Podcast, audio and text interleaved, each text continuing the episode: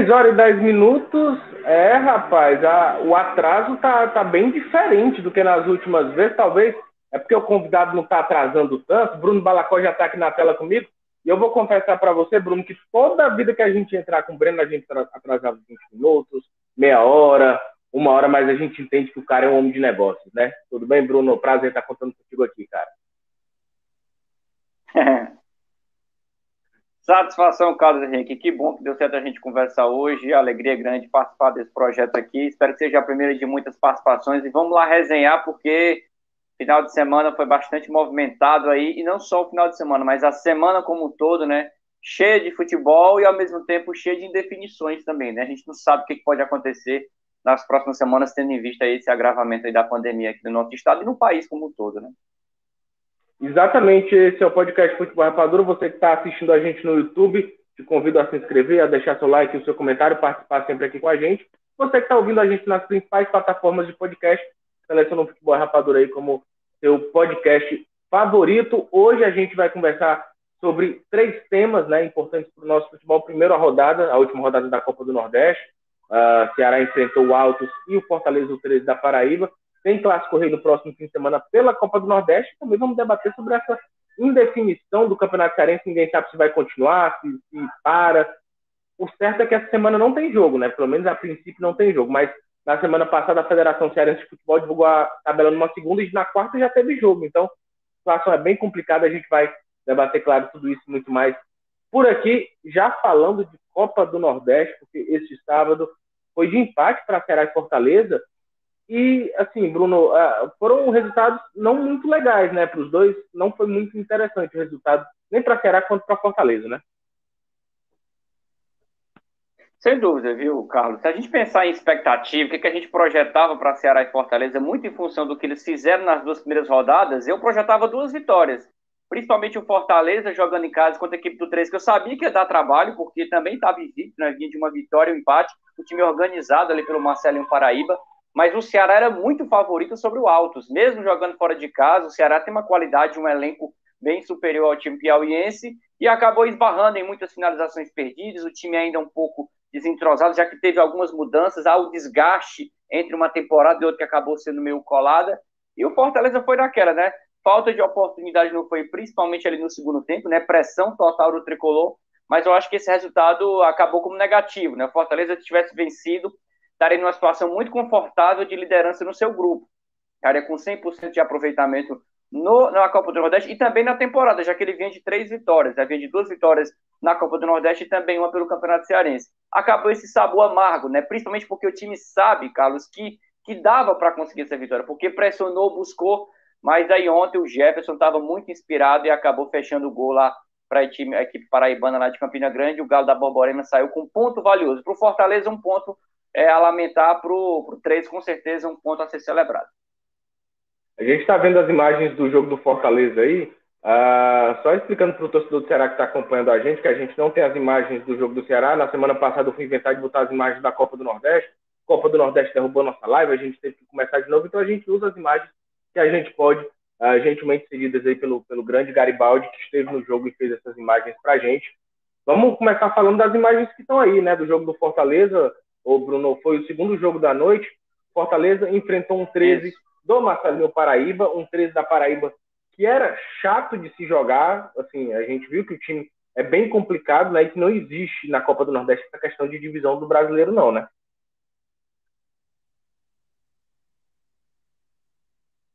Verdade. O 13, inclusive, para quem não lembra, no final da temporada passada foi rebaixado da Série C para a Série D mas é um time bem interessante, porque há uma, há uma mudança de comando. O Marcelo Paraíba era o auxiliar técnico na temporada passada, foi efetivado como treinador, e em pouco tempo de trabalho já conseguiu, na base da conversa, ele é um boleiro, né? É, se aposentou dos gramados aos 45 anos, ou seja, tem muita vivência ali dentro do campo e tem conseguido extrair desse elenco é, bons jogos, bons resultados. São três partidas em que o 13 deixa uma, uma, uma sensação, uma, uma um rendimento muito interessante em campo. É uma das equipes a serem observadas. Eu acho até que pode sonhar tranquilamente com uma, uma vaga na próxima fase entre essas quatro equipes do grupo que avançam. Então, o 13 deu muito trabalho para o Fortaleza. Tem alguns jogadores ali bem interessantes, principalmente esse Jairinho, atacante, que é o centroavante da equipe.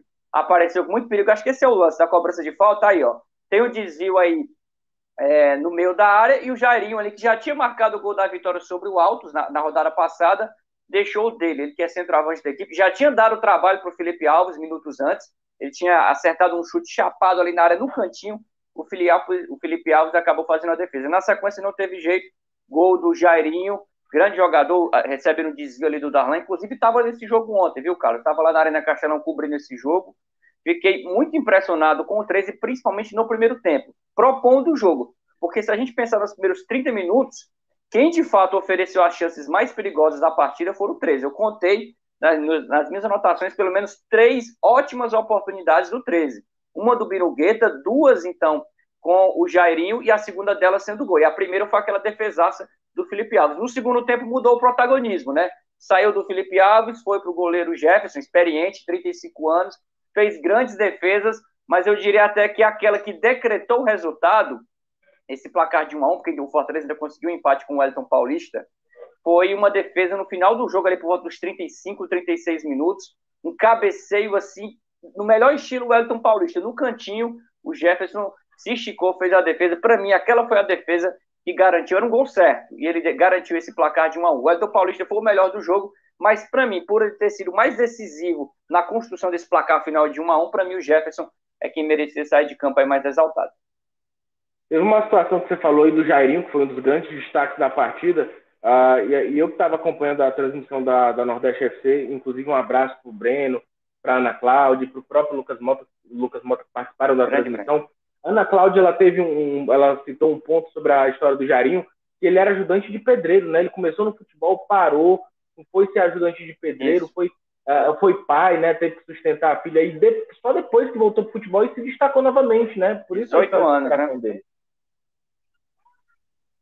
Uma história de superação, uma história muito bacana de alguém que está iniciando a temporada 2021 muito bem, já, tem, já vem sendo aí o principal nome de ataque do 13. E a gente lamenta muito, viu, Carlos Henrique todos que estão nos acompanhando agora, que ele jogou apenas o primeiro tempo. Eu acho que ele tinha um potencial para, se repetisse a atuação no primeiro tempo, no segundo tempo, ter dado mais trabalho ainda para a defesa do Fortaleza. Em apenas 45 minutos, ele conseguiu criar duas oportunidades e na segunda ele acabou sendo decisivo ali para o gol. Pegou meio que no ombro, ele tentou o cabeceio, a bola mais pegou no ombro do que na, na cabeça, mas ele foi feliz, já estava muito próximo ali do gol, mandar a bola para a rede. Um jogador interessante, é, foi só uma questão mesmo tática, que ele sentiu um pouco esse desgaste no primeiro tempo, mas assim, tem uma história bonita de superação, você já falou aqui, com 18 anos foi pai, teve problemas familiares, voltou para o futebol e já está aí, né, despertando aí a alegria da torcida lá do 3, o Galo da Borborema, lá de Campina Grande, tem, é, inclusive, é, Carlos, acho que fica também já a expectativa de que ele possa brigar pela artilharia. Tá aí a defesa. Essa é a defesa para quem está nos assistindo, que está podendo ver as imagens agora pelo YouTube. Agora há pouco a gente viu uma defesaça do, do goleiro Jefferson, um cabeceio perfeito, né? Cabeceou para baixo o Elton Paulista e, e, e, o Jefferson fez uma defesaça. Para mim, essa defesa foi que decidiu o placar de um a um. É isso aí. E quem não esteve em campo foi o técnico Anderson Moreira. Na verdade, não foi nem em campo, foi na beira do campo. Né? Ele estava suspenso, foi, foi, expulso ali contra o Sampaio Correia. E quem comandou o Fortaleza foi o Luiz Fernando Flores, que vou confessar para vocês, de entrevista ele é triste. Fala a mesma coisa em todas as perguntas. E aí o Bruno Balacó vai confirmar, porque já ouviu a entrevista dele, um a um resultado final do jogo. Já. Vamos ouvir o que diz o, Luiz Fernando Flores sobre essa partida. Afinal, foi um jogo que uh, boa parte, da, pelo menos quase que, acredito eu, que toda a torcida do Fortaleza esperava um resultado positivo, uma vitória. E aí o Luiz Fernando Flores Sim. tentou explicar esse resultado uh, do Fortaleza diante do 13 da Paraíba.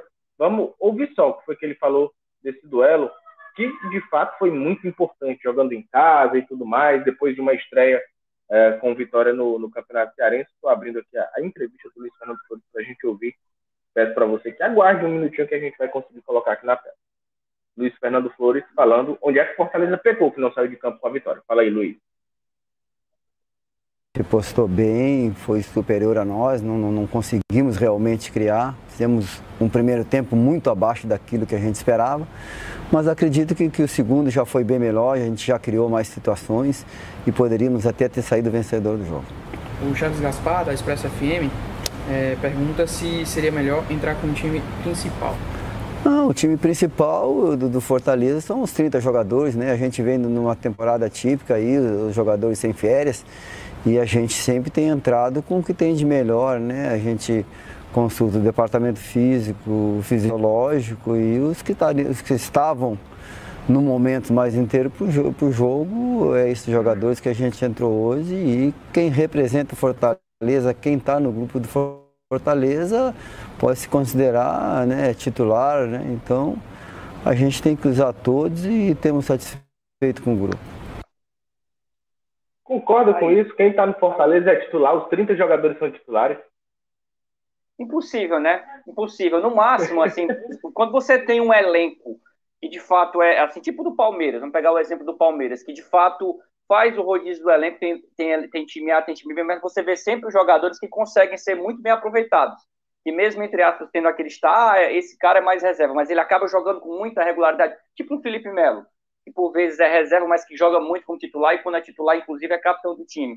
Mas até em elencos como esse do Palmeiras, você vê ali, quem sabe, um grupo de 15, 16, que de fato são muito efetivos, jogando quase todos os jogos. Mas isso não vai acontecer nunca no, no Fortaleza. Por mais que o técnico, tanto o Edson Moreira quanto o seu auxiliar e o Luiz Fernando Flores, façam mudanças. Eu estava até observando aqui, pegando o gancho da fala dele, Carlos, que de um jogo para o outro, do jogo contra o Atlético, que é a referência mais recente que a gente tem, a vitória de 2 a 0 do Fortaleza sobre é, o Atlético, de, do jogo do Atlético para o jogo do 3 foram sete mudanças. Ele só segurou quatro jogadores do jogo de quarta-feira para o de sábado. Ele manteve o Felipe Alves no gol, que é uma escolha natural, né? O goleiro sempre é o que tem o menor desgaste, geralmente, né? E era normal que ele fosse mantido na equipe. Aí ele manteve o João Paulo Nazar, que está chegando agora, está inclusive se firmando, aparecendo muito bem. Na zaga com grande possibilidade de se firmar, ser zagueiro titular do Fortaleza. O Enderson, que acabou de chegar, o Enderson que era do Corinthians, volante, né? Não atacante que já deixou o clube. O Enderson vinha da estreia dele no meio de semana para poder pegar um pouco de ritmo, já que ele não vinha sendo aproveitado do Corinthians, atuou novamente. E ele teve ainda o Crispim, Lucas Crispim, que é outro jogador também, que já havia um tempo parado, porque a Série B já terminou um tempinho bem antes do Brasileirão. Então ele, ele precisava de um pouco de ritmo de jogo. Então o Crispim já emplacou aí seu terceiro, quarto jogo na temporada e mesmo assim ainda não conseguiu render o seu melhor futebol. Era o cara da, da bola parada ontem, sempre que tinha cruzamento na área, seja com bola rolando, com bola parada, o Crispim é que estava na bola mas ele não conseguiu render bem e ontem foi, acabou sendo substituído. Vai ser uma briga interessante ali com o Luiz Henrique, quem foi que entrou no lugar dele e é o cara que terminou bem a última temporada. O Brasileirão, o Luiz Henrique acabou ali dando assistências, acabou sendo importante, mas vai precisar novamente ali lutar pela vaga dele titular, já que a princípio, pela essa, pela essa maior sequência de jogos, a gente entende que o meia criativo do Fortaleza no momento é o Lucas Crispim. Lucas Crispim já estreou, já, já, já vem jogando há algum tempo, e o Ederson está no seu segundo jogo. Qual a tua avaliação do futebol do Ederson? Olha, o Ederson no meio de semana eu achei bem. E ontem eu acho que ele cumpriu uma função bem interessante, viu? Mostrou que é um jogador mais ou menos como o Gabriel Dias. Eu, inclusive, eu vejo semelhanças, pelo menos em relação ao perfil. Já que o, o, o Fortaleza, inclusive, perdeu o Gabriel Dias para o Ceará. Ele já foi anunciado a reforço lá do Ceará. E o Anderson, o Anderson, é, a gente conheceu bem ele pelo Corinthians, a passagem dele pelo Corinthians veio do Cruzeiro, também apareceu com destaque na Série A de 2019. E eu acho que nesses dois jogos ele cumpriu bem. Dentro da expectativa para a estreia, ele foi bem, principalmente pelo fato desse jogo contra o 13, ele ter jogado o primeiro tempo como volante, na praia dele, digamos assim, e principalmente depois do segundo tempo, quando ele acabou sendo deslocado para a lateral direita. É bom lembrar que o, o Luiz Fernando Flores escalou o time ontem com uma surpresa na lateral direita. Ele escalou o Vitor Ricardo, que fez a sua estreia entre os profissionais. Vitor Ricardo, menino jovem, de apenas 20 anos, que veio do sub-20, sub-23 do Fortaleza. E ele acabou não rendendo esperado, estava muito travado no primeiro tempo. Eu, eu vi ele, é claro, o peso da estreia, talvez o próprio entrosamento. O Vitor estava muito travado, ele não conseguiu nenhuma jogada efetiva de linha de fundo e nem defensivamente. Então, o Ederson foi para a lateral direita e deu um pouco mais de segurança no segundo tempo. Então, acho que como lateral ele acabou rendendo melhor. Porque, assim, eu acompanhei bem de perto a passagem do Ederson pelo Corinthians. E eu achei ele um jogador que, pelo menos no Paulistão do ano passado, aquele que acabou terminando no segundo semestre por conta da pandemia, o Ederson foi muito bem. Na reta final do campeonato, ele fez quatro gols. E gols com características parecidas, sempre com chute forte fora da área. É aquele cara, aquele volante de chegada, mais ou menos como se fosse Juninho, só que com um pouco mais de chegada na área, ele pisava mais na área e acertava chutes e acabou marcando aí três, quatro gols pelo Corinthians. Depois ele subiu do time no segundo semestre, no, na reta final do Brasileirão, foi praticamente ignorado ali pelo técnico Wagner Mancini e acabou perdendo espaço ao ponto de ser emprestado. Eu acho que para o início de, de, de, passagem pelo Ceará, ele ainda tem muito potencial, ainda está longe de ser aquele Ederson que eu vi ano passado. Mas como lateral direito é interessante. Mas agora essa briga vai pegar cada vez mais pesada ainda para o lado do Fortaleza, porque o time ainda tem dois laterais ainda para estrear, principalmente o Iago Pikachu.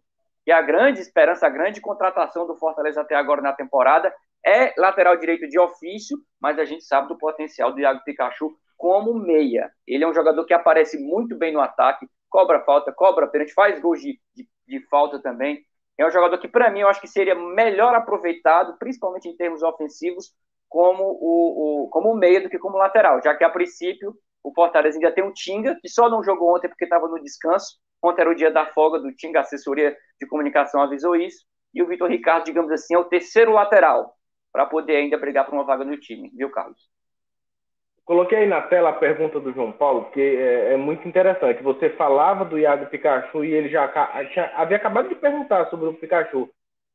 Vocês acham que ele pode dar conta do recado, se firmar como lateral? Acredito que sim, tem tudo para isso, né? Tem, tem, tem nome, tem futebol para isso, né, Bruno?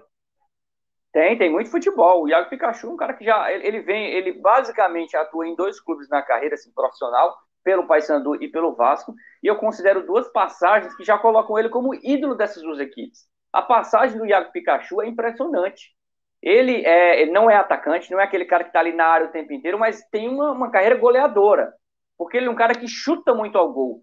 E isso ao Fortaleza faz muita falta, porque jogos como o de ontem, por exemplo, esse jogo que a gente está falando domingo, mas o jogo de ontem do 13, Fortaleza teve muita dificuldade de fazer tabelas e conseguir a finalização mais efetiva. Aquela tava muito chuveirinho na área. No primeiro tempo era muito Lucas Crispim lançando bola na área. No segundo tempo, até pela presença do Elton Paulista, teve muito chuveirinho ali. Um deles quase resultou no gol, né? Que acabou o, o, o goleiro Jefferson salvando. Mas o, o, Pikachu é aquele jogador justamente para poder fazer esse diferencial do chute de fora da área, na triangulação. Tipo, o Pikachu é ótimo de lançamento. É um jogador que, inclusive, tem uma facilidade para entrar na área tabelando.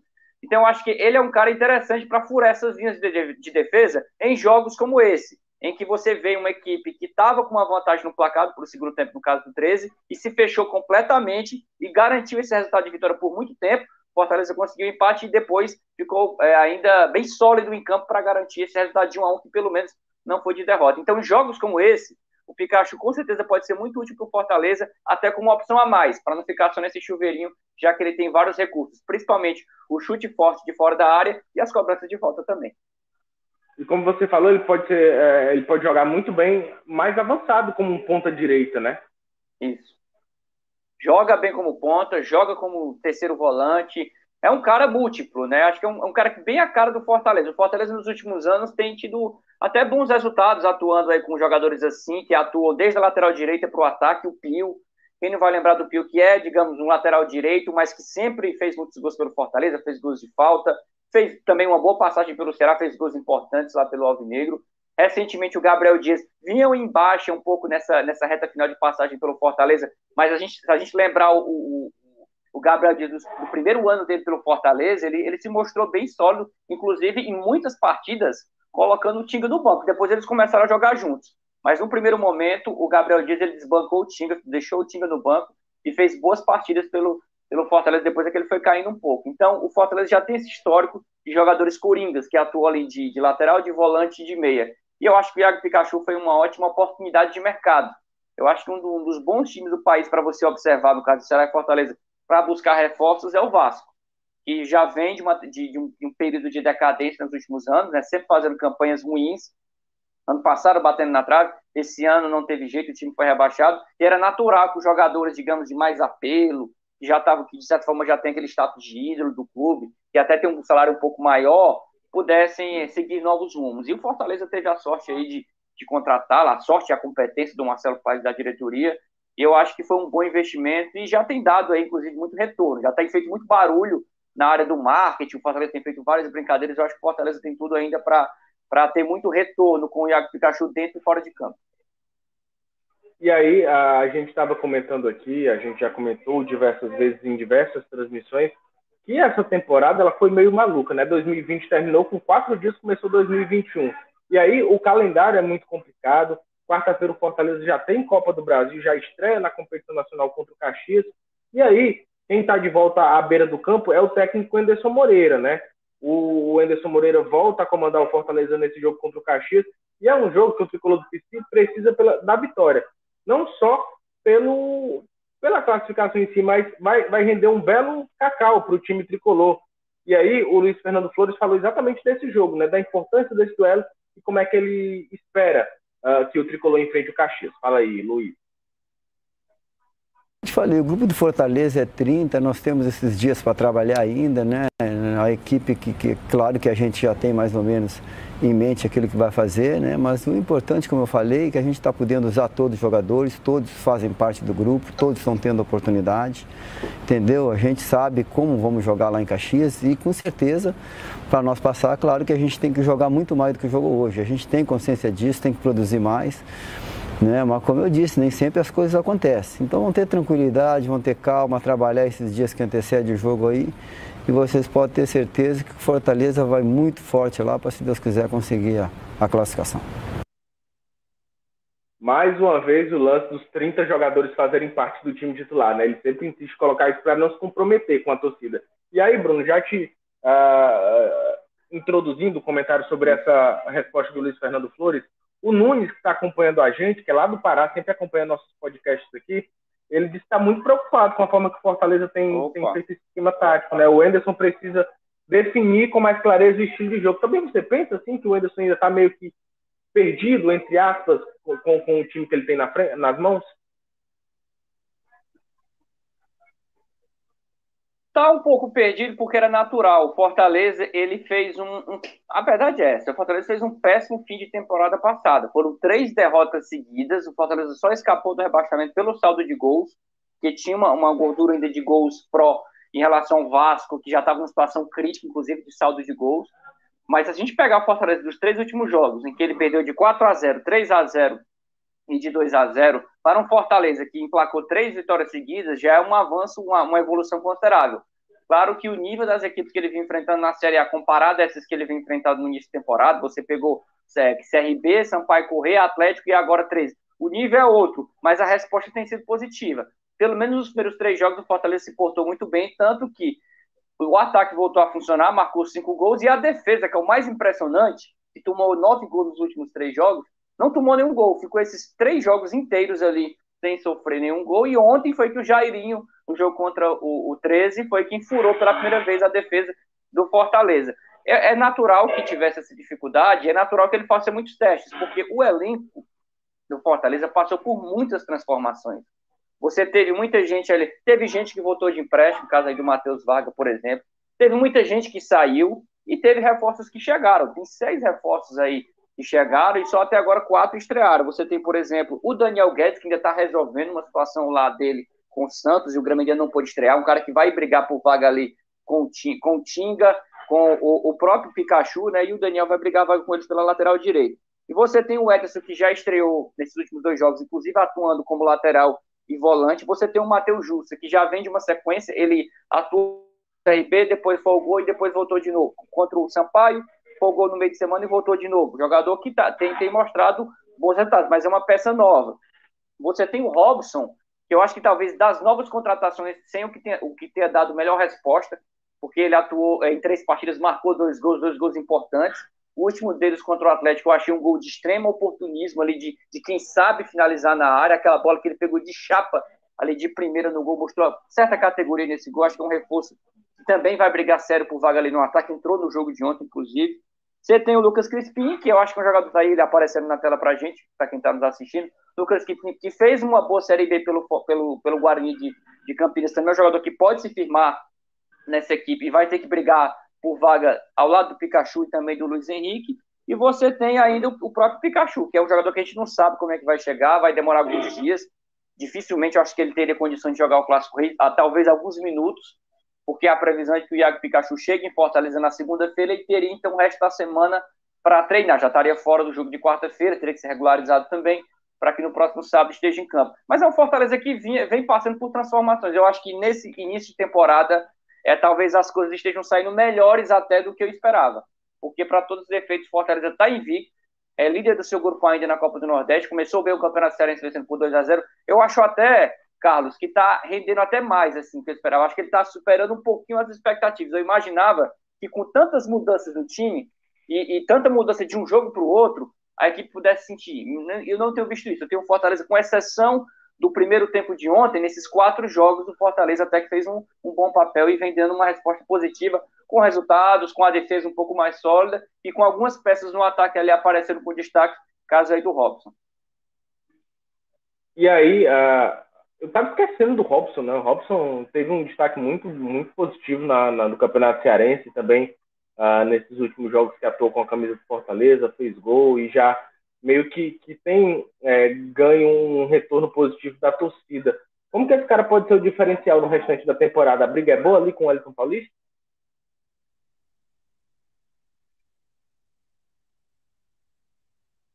Pois é, acho que vai ser uma briga muito boa, mas o Elton Paulista, claro, ele, ele, ele, ele gosta de uma situação no Fortaleza hoje de ser o ídolo do contexto da torcida, de ser um cara experiente, é uma liderança nos vestiários, é uma liderança em campo. Ontem eu acho que pelo lado do Fortaleza ele foi o melhor jogador em campo, porque no segundo tempo, principalmente, criou duas chances em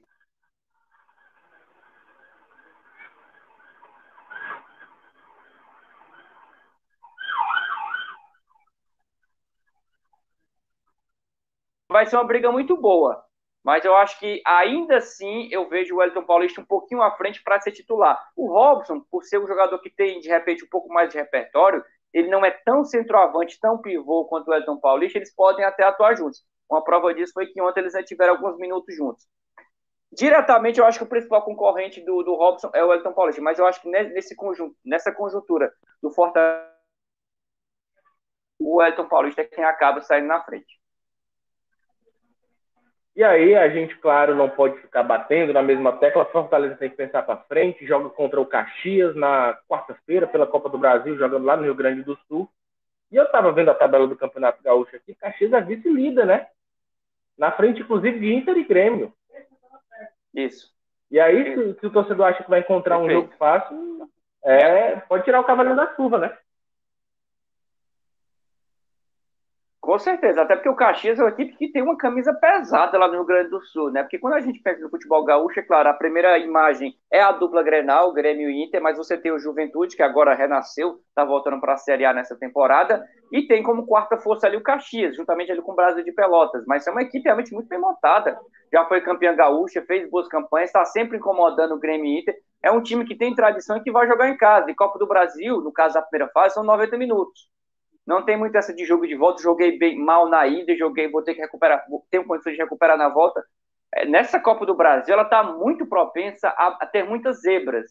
E a gente já teve algumas zebras aí, né? O próprio o esporte acabou eliminado o Juazeirense, muito favorito o esporte. Tudo bem que foi um jogo com muita confusão, teve falta de eliminação, a partida acabou até terminando um pouco antes ali do combinado, dos acréscimos dado pelo alto, mas o, o, o esporte não jogou bem e acabou sendo ali é, é eliminado pelo Juazeirense. Ou seja, em 90 minutos tudo pode acontecer. Eu acho que é um jogo muito igual, por se tratar de ser uma equipe que já vem num, também num bom momento, já vem com o Caxias, ele, ele já, vinha, já vem trabalhando, teve pré-temporada, já vinha trabalhando com esse elenco, já está entrosado, vem fazendo aí um, um bom início de campeonato gaúcho, o jogo é lá.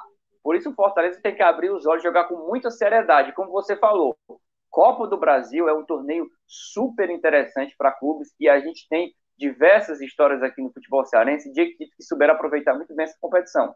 O próprio Ferroviário fez muito sucesso com isso em 2018, chegando até a quarta fase, avançando etapa por etapa. E a gente viu em 2018 como essa Copa do Brasil foi importante para o Ferroviário, porque o time foi avançando, cada etapa você ganhava ali em torno de 500, 600 mil, e aumentando essa grana. O Ferroviário saiu da competição eliminado pelo Atlético Mineiro com mais de 3 milhões no caixa, chegou muito forte para o segundo semestre, a Copa do Brasil no primeiro, no segundo semestre o time foi jogar a Série D, fez uma grande campanha e terminou como campeão, subiu e ainda foi campeão. Graças a essa oxigenação financeira que o time teve, foi possível a diretoria investir, montar um elenco para o nível de Série D interessante. O Ceará foi assim ano passado, na temporada passada, fez uma grande campanha, na, na, na, Copa do Brasil, chegou até a fase quarta de final desde a primeira fase, ao contrário do Fortaleza, que entrou nas oitavas direto por conta do título da Copa do Nordeste e, e, e, e, já de cara foi eliminada, o Ceará foi galgando primeira, segunda, terceira etapa. E cada etapa dessa ganhando uma bela cota financeira. E tudo isso foi fundamental, porque o Ceará terminou o ano com superar, apesar da pandemia, de toda essa crise de ausência de torcedores nos estádios, terminou o ano muito bem financeiramente, ainda vendeu jogadores, lucrou com jogadores e faturou uma bela grana que permite o time hoje não apenas está numa condição extremamente estável, para mim, acho que hoje talvez seja o time com maior estabilidade do Nordeste, é o melhor time do Nordeste na atualidade, pegando um recorte dos últimos 12 meses. E, e tá aí, Super bem também aproveitando é, essa grana que ele conquistou na Copa do, do, Brasil. Ou seja, o Fortaleza tem que levar muito a sério esse jogo de quarta-feira, é fundamental para o clube, até para poder continuar contratando, porque a, a torcida tem cobrado reformulação. E eu acho que essa classificação, sem dúvida, vai dar tranquilidade para a diretoria de imediato poder pensar em mais algum nome experiente de peso para estar tá reforçando esse time. E aí é, essa vaga se torna fundamental. Tem que levar a sério, não dá para brincar o Caxias é, já, já vem mostrando que é um time perigoso. Tem duas, participações aqui, vou colocar aqui na tela para a gente debater em cima. O Nunes fala que o Anderson precisa tra trabalhar para recuperar jogadores bons que não passam por uma boa fase, entre eles Juninho, Bruno Melo, Oswaldo e Romarinho. Eu queria fazer um adentro em relação ao Juninho, não sei se você ouviu, a, a galera do futebol estava transmitindo esse jogo, e aí teve um torcedor que participou, é, que, dizendo que o Juninho precisava sim, sim, ser sim. negociado, Júnior precisa ser negociado ou emprestado, alguma coisa do tipo, porque nem eu que sou deficiente visual erro tanto passo que nem o Juninho. Aquilo ali desestabilizou todo mundo que estava sério transmitindo o jogo. E a torcida tem caído no pé do Juninho, inclusive no Ceará, a torcida já havia caído no pé dele em 2018 pela Série A. Eu lembro de um jogo contra o Grêmio, que o Ceará ia muito mal, e o Juninho errou um passe, Cebolinha, acho que foi o Cebolinha, partiu no contra-ataque fez o gol do Grêmio. E daquele jogo, então, o Juninho morreu pro Ceará, né? Assim, tipo, pra torcida do Ceará, o Juninho morreu. E aí tem o Romarinho, que não vive uma boa fase, o, o Oswaldo, que não vive uma boa fase. Então, esses atletas são pilares essenciais pro Fortaleza, né? Sem dúvida, acho que é muito bem, Nunes. Eu parabéns aí pelas suas, suas os seus apontamentos. Todos eles ali, é, de fato, não vivem um bom momento, principalmente o Oswaldo, né? Quem diria, o Oswaldo que em 2019, para mim, foi o principal jogador do Fortaleza naquela bela campanha na Série A, que o time ficou aí no, no lugar grande, sempre naquelas pedaladas que eram quase sempre certeiras, né? Quando ele arrancava pela esquerda, não tinha jeito. Partia, avançava, decidia o Clássico Rei, assim. Mas em 2020 o Oswaldo teve alguns problemas, né? teve lesão, voltou a sofrer com lesão, teve Covid, ficou um tempo afastado acho que tudo isso vem. É, o Oswaldo ele já vem de uma continuidade de, de temporada ruim, que foi de 2020 para esse início de 2021. Ele não jogou bem ontem contra o 3, acho que fez uma partida muito ruim, não consegui ver uma jogada interessante criada pelo Oswaldo. Ele ainda teve uma chance de gol. Teve um momento ali do primeiro tempo que teve aquela bola jogada na área. O, acho que o Wanderson cabeceou, o goleiro esticou parcialmente, ele, ele defendeu parcialmente, a bola sobrou para o lado. O Oswaldo tentou completar para o gol, mas aí a defesa tirou salvando o gol. Mas ainda assim, ó, é, com a bola rola no Oswaldo não foi bem. Eu acho que desses jogadores aí talvez seja o que esteja passando pelo pior momento, assim como o Romarinho, que chegou a ser considerado por muitos aí o motorzinho do, do, do, meio de campo do ataque do Fortaleza. Ele não é literalmente ali um atacante, é um meio atacante, aquele cara que sai puxando a bola ali do centro do meio de campo até o ataque, sai fileirando todo mundo. E faz um tempo que a gente não vê isso no Romarinho, desde aquele jogo contra o Corinthians, lá em São Paulo, que para mim ele deu uma, uma, uma queda considerável de rendimento. É, o Bruno Melo também é, já, já, fez gol na, na temporada, decidiu, ajudou a decidir o jogo contra o Sampaio, mas para mim é, não vem sendo aquele mesmo Bruno Melo que se consolidou, que tanto defensivamente como ofensivamente, ele está oscilando muito, ele e o Carlinhos, pela lateral esquerda, e por último o Juninho. E o problema do Juninho é muitas vezes a expectativa que se tem sobre ele, aquele cara que, que foi, ficou conhecido aqui, principalmente no Bahia, pela passagem dele pelo Bahia, de chute forte de fora da área, o cara que batia bem falta, Chegou a fazer um gol de falta pelo Fortaleza, mas ficou nisso. Ele nunca mais. Ontem, inclusive, teve a oportunidade de bater a falta, ele bateu em cima da barreira. Mas é um cara que muito apagado. Acho que quando se espera muito do Juninho, ele acaba meio que se escondendo no jogo, né? Aquilo que, que as pessoas dizem no linguajar popular de mascarado. Eu acho que isso pesa muito sobre ele.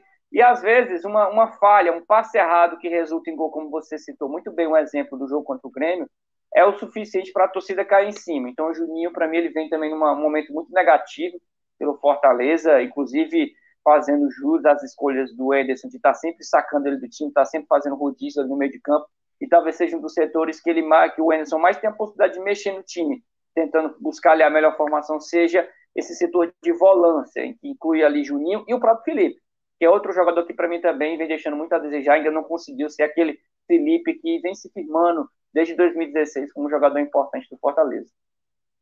Antes da gente migrar para o assunto Ceará, que foi o jogo que aconteceu antes desse jogo do Fortaleza, Tem mais uma participação aqui agora do João Paulo. Ele fala que devido à remontagem e o pouco tempo de treinamento com o novo elenco, não me surpreenderá uma eliminação para o Caxias, que vai ser muito difícil o jogo lá. Difícil vai, mas vamos ter um pouquinho de calma aí, né? Não vamos pensar logo na eliminação, não. Fortaleza tem mais time no papel, tem mais time dentro de campo, e a expectativa que a gente cria é realmente essa, que Fortaleza Sim. consiga classificação, né?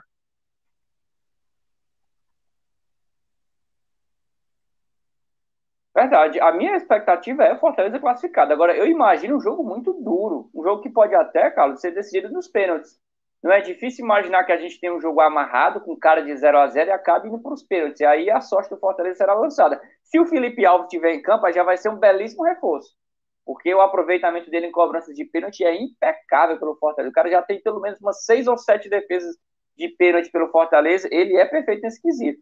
Isso aí é, um, é dar uma tranquilidade a mais para o Fortaleza, saber que eventualmente, caso a partida muitas vezes precise ir para os pênaltis futuramente, é, ter ele em campo é importante, ou que o time, durante o jogo mesmo, possa sofrer algum pênalti.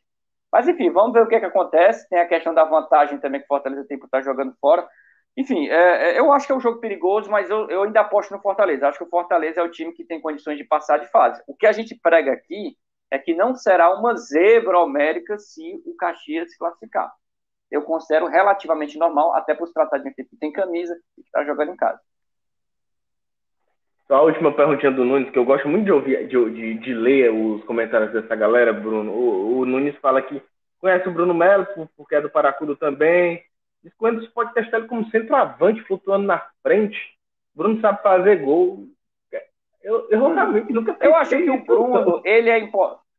Pois é, ele nunca foi testado até hoje pelo Ederson como centroavante. Porém, ele é um cara perigosíssimo na bola parada. Só que aí é diferente. O centroavante é aquele cara que fica os 90 minutos ali no ataque, ali como o último homem da linha da sua equipe, ali sempre aguardando aquela, aquela, aquela, aquela possibilidade da bola ser centrada para a área. E o Bruno Melo não. Ele sempre sobe ao ataque, mas na jogada de bola parada, de falta e principalmente de escanteio. E para quem ainda não pegou a charada do Bruno Melo, ele é um cara que se posiciona muito bem no primeiro pau que é lá onde ele tem marcado todos esses gols aí pelo Fortaleza desde o ano passado, principalmente, inclusive já decidiu até Clássico Rei. Mas ele é um cara para mim que ele tem que sempre ser aproveitado nas bolas paradas. Ele, ele é, por ele ser canhoto e lateral, você pode dizer, ah, ele é um cara que pode bater escanteio, bater falta. Não, bota o Bruno Melo na área, que é sempre um cabece... uma possibilidade de cabeceio interessante. Eu, eu, ele não foi testado nessa posição, mas a gente precisa lembrar também que o Bruno Melo já foi usado como zagueiro. O Rogério Ceni já testou ele algumas vezes como zagueiro pensando naquela ideia de ter qualidade na saída de bola.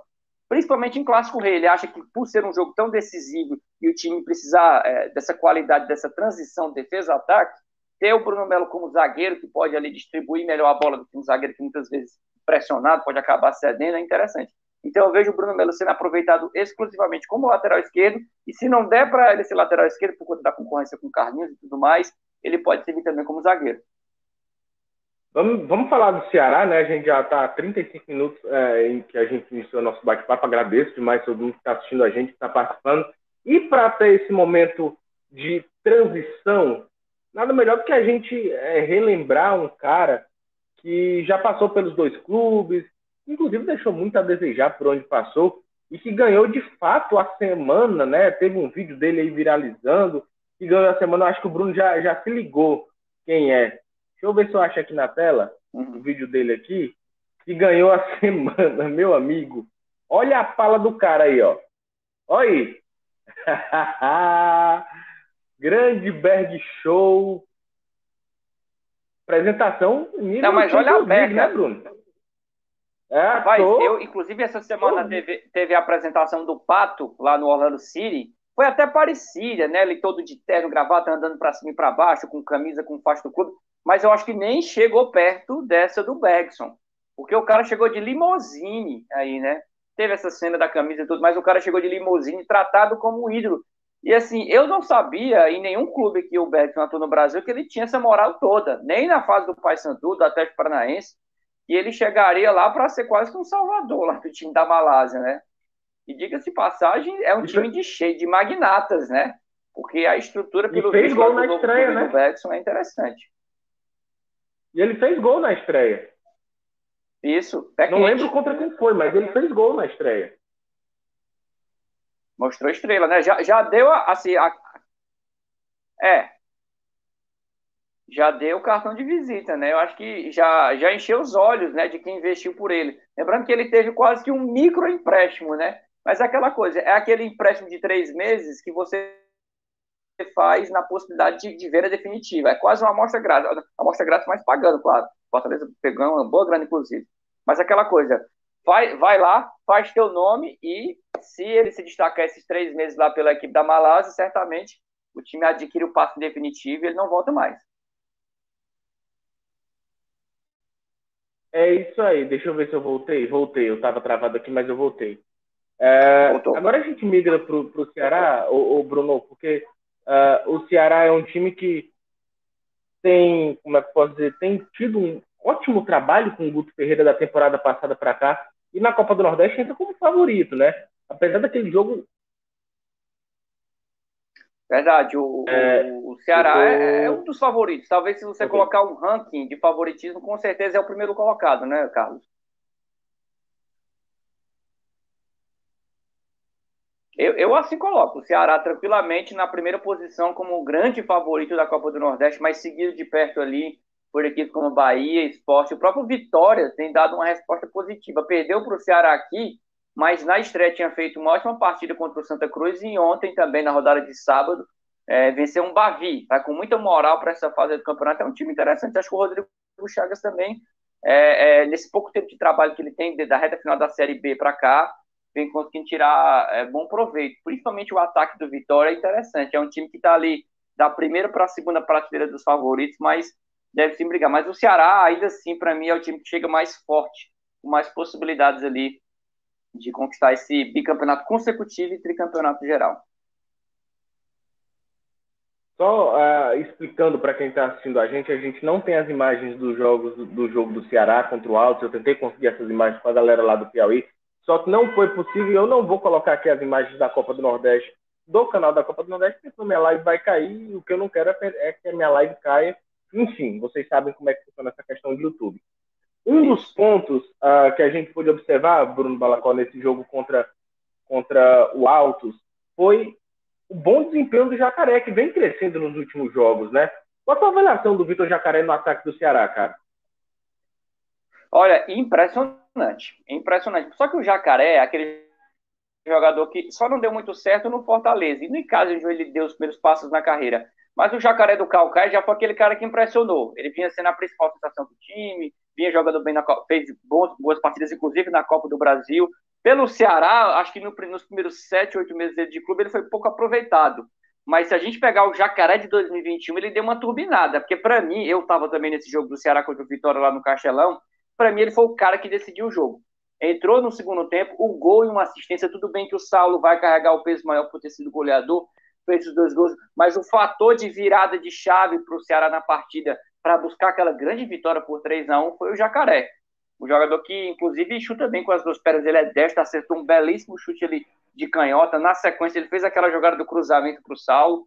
E no meio de semana, apesar da derrota do Ceará para o Ferroviário no Clássico da Paz, também marcou gol, ou seja, e agora, é, desse último jogo também contra o Altos, vinha aparecendo bem no time, mas aí teve a lesão.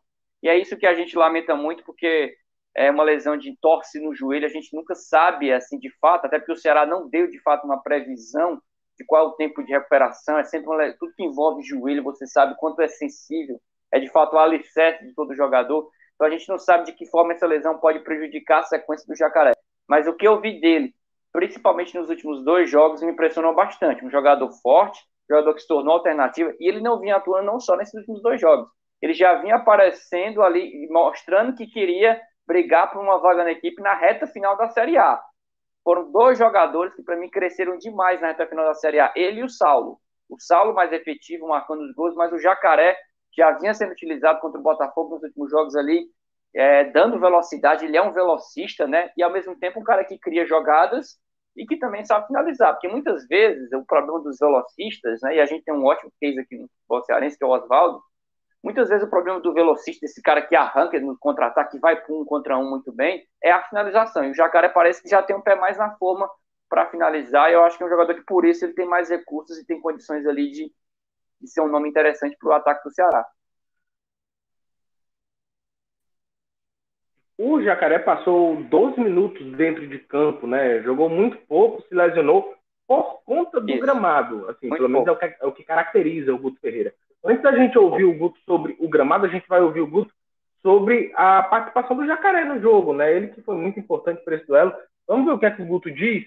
Afinal, foi uh, um jogo bem interessante com, com, com, o Jacaré e vamos ver o que, é que ele fala, né? O que representa essa perda do Jacaré para o Ceará. Vamos ver ter ficado o quê? 12 minutos em campo. Nesses 12 minutos nós tivemos pelo menos três situações de, não vou dizer de situações de gol, mas até pela situação do campo que muito difícil se jogar, mas rondando a área ali, uma bola cruzada que o Jacaré chegou atrasado, um cruzamento que teve próximo do, do Kleber cabecear, uh, acho que teve uma jogada do Saulo também, enfim, a gente cresceu muito com as mexidas tal. E aí a saída do jacaré, o momento dele é muito bom, né? E a saída dele fez com que o Rick se dedicasse, buscasse fazer o melhor, mas não está no ritmo que o jacaré está, não está com o nível de confiança que o jacaré está. Então, é, é, teve uma queda, e até porque o jacaré é um jogador de boa compleição física, um jogador que joga muito bem no corpo a corpo, que é propício para esse perfil de campo. E o Rick é um jogador mais leve, já não é um jogador tanto para esse perfil de campo. Né? Então, com certeza, foi uma perda importante naquele momento da partida.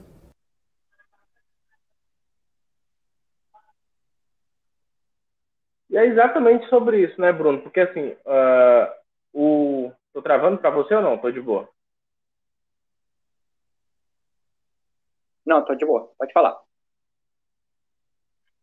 Pronto, vamos lá. Uh, e é interessante porque o Jacaré ele tem crescido no último jogo da Copa do Nordeste aqui, acho que foi contra o Vitória, o Jacaré que fez gol, jogou muito bem. E nesse jogo, quando ele entrou, Isso. ele incendiou a partida. E aí, uh, é, o, o, departamento, o, departamento, médico do Ceará informou, inclusive, que ele teve um entorse no joelho, muito provavelmente pela qualidade ruim do gramado. E aí, uh, na tua opinião, o que perde o Ceará nessa competição, ah, para o Clássico Rei, inclusive, com a ausência do Jacaré, cara? Perde muito, perde muito porque Clássico Rei a gente sabe que é sempre aquele jogo muito pegado, que costuma ter primeiros tempos assim de muito estudo. Dificilmente você vai ver um clássico rei com alguém já se arriscando ali, buscando. Os, os primeiros minutos costumam ser muito estudados, de muita marcação, muita troca de passe e algum time tentando encaixar o contra-ataque. Ter um jogador como o Jacaré, que tem essa explosão, que vai para um contra um, que chega bem na linha de fundo e cruza, buscando jogadores como o Saulo, que já estão bem posicionados na área, faz uma falta danada. E o Guto falou uma palavra que é essencial no futebol, que talvez seja a, a palavra principal para um atacante seja confiança. Que é assim, quando o jogador está confiante, ali é aquela bola que, que pega na canela e entra. E quando tem a falta da confiança, quando o jogador está naquela aquela que fase que a gente fala, né? Aquela fase mais difícil, a bola pega na canela, bate na trave não vai para fora. E o Jacaré estava nesse momento de alta, né? Voando dentro de campo, fazendo boas atuações e tem essa quebra. Então perde muito o Ceará com um jogador que poderia fazer muita diferença em um jogo que deva ser de muita marcação, que os dois times têm aquele começa sempre com aquele medo natural de perder para o seu maior rival e tudo, e um atleta como o Jacaré faz uma falta danada, que muitas vezes não é, não é nem aquele jogo para ser decidido ali pelo centroavante, que ah, muitas vezes vai sobrar pouquíssimas bolas para ele, o cara tem que ser muito efetivo para mandar para a rede. Mas aí é, é, é, de se lamentar muito que um garoto muito novo ainda para o futebol, o Jacaré está começando a carreira ainda, apesar da gente já ouvir, já, já vi, ouvir, está ouvindo falar dele de um tempo para cá, né? Começou em casa, Fortaleza, Calcaia, Ceará agora, mas é um cara muito novo para o futebol, né? E a sorte talvez seja essa, de que agora, depois que ele voltar dessa lesão, ele ainda tenha um, um bom tempo para se recuperar, mostrar bons trabalhos aí pelo Ceará e também, quem sabe, seguir para novos destinos na carreira. O Jacaré certamente tendo um destaque com a camisa do Ceará, rapidamente vai ser negociado, já que ele é um atleta jovem, que tem características que agrada, inclusive, o mercado aí do exterior, o pessoal lá do futebol do mundo árabe, por exemplo, futebol asiático, gosta de atletas assim. O João Paulo está deixando uma opinião aqui, está deixando uma pergunta. Daqui a pouco a gente coloca a tua pergunta no ar, João Paulo. Eu queria é, é, inserir um outro ponto aqui que o falou, que foi sobre o gramado do, do estádio Albertão. Foi um gramado que a gente, pelo menos o que a gente estava vendo na, na, transmissão, um gramado muito irregular. Inclusive, é, ele acredita a lesão do jacaré a esse gramado irregular, né? E aí a gente vai ouvir o Guto aqui sobre isso. Inclusive, foi a última pergunta da entrevista coletiva, o Guto achava que nem ia ser perguntado sobre isso, tanto é que ele solta uma, uma piadinha pro, pro Sérgio Cavalcante, que perguntou sobre isso. Fala aí, Guto. Hum. Eu acabei de, de dizer aqui, né, e que bom que você também pôde observar, né, porque senão fica parecendo que é desculpa, e eu nesse momento não quero dar desculpa nenhuma, não. É, o campo não tinha condições, tanto é que nós tivemos dificuldade e eles que são da casa tiveram dificuldade. E a questão mais problemática é que nós tivemos uma lesão, vamos rezar para que não seja nada de grave, né? mas nós fizemos um jogador que saiu de campo devido à, condição do gramado. Né? Então, é, é esse tipo de situação, para uma competição do nível da Copa do Nordeste, que na minha concepção é a segunda competição de mais alto nível no futebol brasileiro hoje, eu acho que a liga tem que olhar um pouco para a qualidade da competição e, e de uma maneira é, é, é, é mais protocolar aí, né, exigir da parte dos clubes participantes a apresentação de gramados que permitam um jogo de maior qualidade, né? porque assim a competição vai crescer ainda mais. Pode ter certeza disso. Cai muito a qualidade, Bruno Balacó, com o gramado que não o gramado do Albertão? Caiu demais. É uma pena que o maior estádio do futebol piauiense, o Albertão, né, um estádio grande, né, que seria o castelão deles, mais ou menos, esteja nessa situação. Mas talvez tenha ainda sido, por incrível que pareça, um pouquinho melhor, porque o jogo, é bom lembrar, estava inicialmente marcado para o estádio Lindolfo, o Lindolfinho, né? Que é um estádio muito acanhado, que a gente já viu equipes cearenses, o, Altos, por exemplo, já enfrentou equipes aqui de ferroviária, equipes aqui, o próprio Ceará e anos anteriores de Copa do Nordeste, tudo, e já penou jogando lá. Então é um, é um gramado muito difícil de jogar o do Lindolfinho, mas teve também essa, as questões envolvendo ainda as restrições, da pandemia na Teresina, mas de fato eu, a gente precisa concordar com, com o Guto e o, o Sérgio que fez a pergunta, foi muito feliz, né? Seria uma pena muito grande é, se o Guto não tivesse mencionado isso, porque eu acho que isso, para mim, pelo que eu pude ver, eu estava assistindo em casa o jogo nesse momento, é, é esse momento da lesão, para mim, parece que de fato foi o, o, movimento da perna ali com a, a adesão da chuteira do jogador no campo ali que é, atrapalhou a questão da entorse, ele talvez o gramado um pouco mais firme, regular, teria evitado. Então, é, eu acho que teve a infelicidade do gramado, que facilitou a, lesão do Jacaré e, a, e acabou prejudicando toda a atuação do Ceará nos 90 minutos.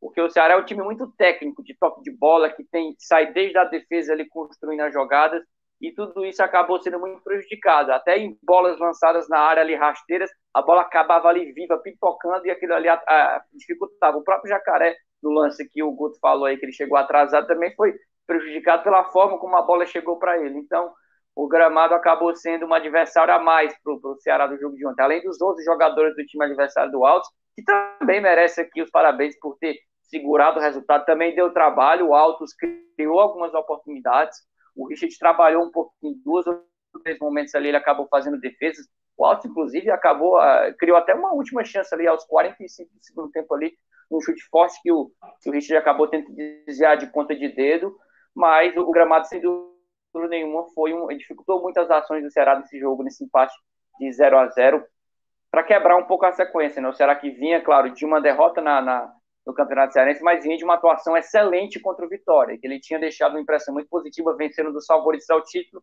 e acaba, é, dessa vez, depois de e, de uma vitória boa, acaba marcando um resultado que acaba sendo negativo. Eu acho que o Ceará ontem para mim deixou de somar dois pontos contra o Altos. Ceará que está retornando aí com seus atletas, né, da, da, ali da, da prateleira principal, o Vina, o Charles, o próprio Fernando Sobral que está voltando aos poucos depois desse período de férias. Uh, você acha que isso, você acha que isso favorece o Guto Ferreira para o clássico rei? Favorece, mas ele tem um tempo curto para preparar esses jogadores. É porque a pausa é considerável, né? Se a gente pensar que o Vina, por exemplo, não joga desde a última rodada da Série A e precisou de umas duas ou três semanas de férias, é claro que uma semana ainda é pouco para que o jogador possa render, tanto que ele já conta com isso. Ele vai fatalmente utilizar o Vina na partida, mas já sabe que até os 20, 25 do segundo tempo vai precisar sacar o jogador. Não vai dar para suportar 90 minutos de alguém que está ali vindo de uma pausa. Né? O próprio Fernando Sobral, um jogador importantíssimo também, que está voltando de, de férias também, vai ser o mesmo esquema. Vai provavelmente começar como titular, mas com aquela possibilidade. Mas assim, os últimos jogos, os primeiros jogos de Ceará e Fortaleza em temporadas têm sido assim. É, na Copa do Nordeste passada também, Ceará e Fortaleza se enfrentaram na segunda, terceira rodada, os duas equipes ainda estavam em montagem de elenco. Porque ao contrário desse ano que está meio quebrado, né, ele já vem de uma maratona emendando uma temporada na outra, na temporada anterior foi regular. Os dois times jogaram em 2019 até a primeira semana de dezembro, teve aquelas férias de 30 dias, voltaram em janeiro. E logo no dia 1 de fevereiro teve o Clássico Rei que acabou empatado em 1 a 1 inclusive o Vina nesse jogo perdeu um pênalti, né, definido pelo Felipe Alves, o Oswaldo fez gol e tudo, teve o gol do, do é, é, gol do, do, zagueiro Klaus no começo do jogo. Mas, enfim, eu, é, não dá para esperar muito desse clássico rei, não, do ponto de vista técnico. São duas equipes ainda em montagem, né? O, o Fortaleza com muitas mudanças e o Ceará não por mudanças que ele gostaria de ter, por questão de reformulação, mas porque precisou dar folga para alguns jogadores que vinham de uma maratona pesada de 38 rodadas do Brasileirão e, e, e o fato do Ceará ter os seus três principais jogadores ali, no caso do Luiz Otávio, do Fernando Sobral e do Vina voltando de férias, o Luiz Otávio já voltou, mas ainda pegando ritmo, eu acho que isso talvez prejudique um pouco a qualidade do Ceará em relação àquilo que o torcedor se acostumou. Então não dá para imaginar aquele mesmo Ceará da reta final do campeonato, pelo menos em termos físicos. Pode ser que na técnica isso acabe sobressaindo. Um jogador como o Vina sempre pode se esperar muita coisa dele mas eu acho que do ponto de vista fí é, físico, se for um jogo realmente de muita intensidade, como a gente espera, pode ser que a qualidade do espetáculo seja prejudicada. E o Fortaleza pela questão também da, da, da, da remontagem. Né? De um jogo para o outro, a gente tem visto como o Ederson tem sido radical nas mudanças. É, um, um jogo contra o Atlético era uma formação, contra agora contra o 3 foi outro completamente diferente. A expectativa é que agora contra o Ceará ele possa também fazer uma nova montagem, porque ele vai ter um jogo no meio de semana e já vai ter esse desgaste de pelo menos parte do elenco que vai ter que viajar para o Rio Grande do Sul. O João Paulo perguntou exatamente sobre isso. Quem que chega melhor para esse clássico rei? Na minha opinião, é, é, assim, não tem melhor não. Na tua? Também, também. É muito complicado. É início de temporada, né? Os dois times ainda buscando ritmo de jogo entrosamento também, principalmente do lado do Fortaleza, que fez muitas mudanças. O Ceará com seus principais jogadores que poderiam estar, de fato, ali decidindo partidas na, na base também da imposição física do Fernando Sobral e do Vina. Eu acho que está muito equilibrado. Eu acho que o Clássico Rei, na reta final da Série A, do jeito que as equipes estavam, o Ceará, a gente poder dizer tranquilamente, sem medo, que era grande favorito para o jogo, pelo que vinha jogando, e o Fortaleza que estava meio que perdido mas eu acho que isso equilibrou até um pouco mais nessa temporada 2021 pelo fato dessas novas peças que chegaram no Fortaleza terem elevado o ritmo da equipe. Inclusive dando novas opções. Eu acho que o Enderson terminou a temporada 2020 muito na conta do chá, assim, podendo contar com poucos jogadores no banco que pudessem fazer alguma diferença para o time. Diferente de agora que ele tem hoje várias opções que podem sair no banco e decidir partidas. Lucas Crispim está chegando, ainda tem o Luiz Henrique no banco, Igor Torres, que terminou bem a temporada passada, e o Robson, que já mostrou seu cartão de visitas aí com dois gols pelo time. Então, é, essa qualificada que o Fortaleza teve da temporada passada para essa, eu acho que torna o jogo mais equilibrado. Pelo menos para começo de conversa, não dá para fugir daquela velha máxima dos 50-50. Pode ser que um gol no começo do jogo já aumente muito as chances de um e de outro conquistar a vitória. A gente já viu muitos clássicos reis, né? E você sabe disso, que acompanha de, de perto os últimos jogos. Muitas vezes são decididos com apenas um gol. E às vezes quem sai na frente tem aquela possibilidade gigantesca de segurar o resultado e sair com a vitória. Antes da gente debater mais sobre isso, vamos ouvir o Guto, ele falando como é que o Ceará vem para esse clássico rei, sobre esses jogadores, né? Inclusive que a gente conversou aqui, que a gente já debateu sobre esses caras que estão voltando ao elenco dele, esses atletas principais, o Lima, inclusive, que, que vai ficar no Ceará, que já disse que fica e tudo mais. Vamos ver o que é que o Guto fala sobre a volta desses caras para o jogo contra o Fortaleza. Montando, né? Eu já estou usando Sobral, Fabinho e Luiz Otávio, é, Pacheco, né? são todos jogadores que já foram para o jogo. E acho que com mais uma semana de treino vai ser possível. Não sei se vai ser possível jogar o clássico todo, mas vai ser possível já jogar é, é, boa parte da partida. Nós temos uma semana aí para a gente pensar na melhor formação, né? para a gente colocá-los é, é, em campo, colocar o melhor é, do Ceará em campo e, e fazer um grande jogo, um grande clássico. Fazer um grande clássico é o objetivo dos dois, tanto do Enderson quanto do Guto. Mas qual deve ser a estratégia, Bruno? Assim, a gente tem um jogo extremamente complicado numa competição que as duas equipes almejam ali a ponta do, da tabela do seu grupo. Mas qual deve ser a estratégia, tanto de Ceará e de Fortaleza, para conseguirem um resultado positivo e esse jogo não terminar no empate?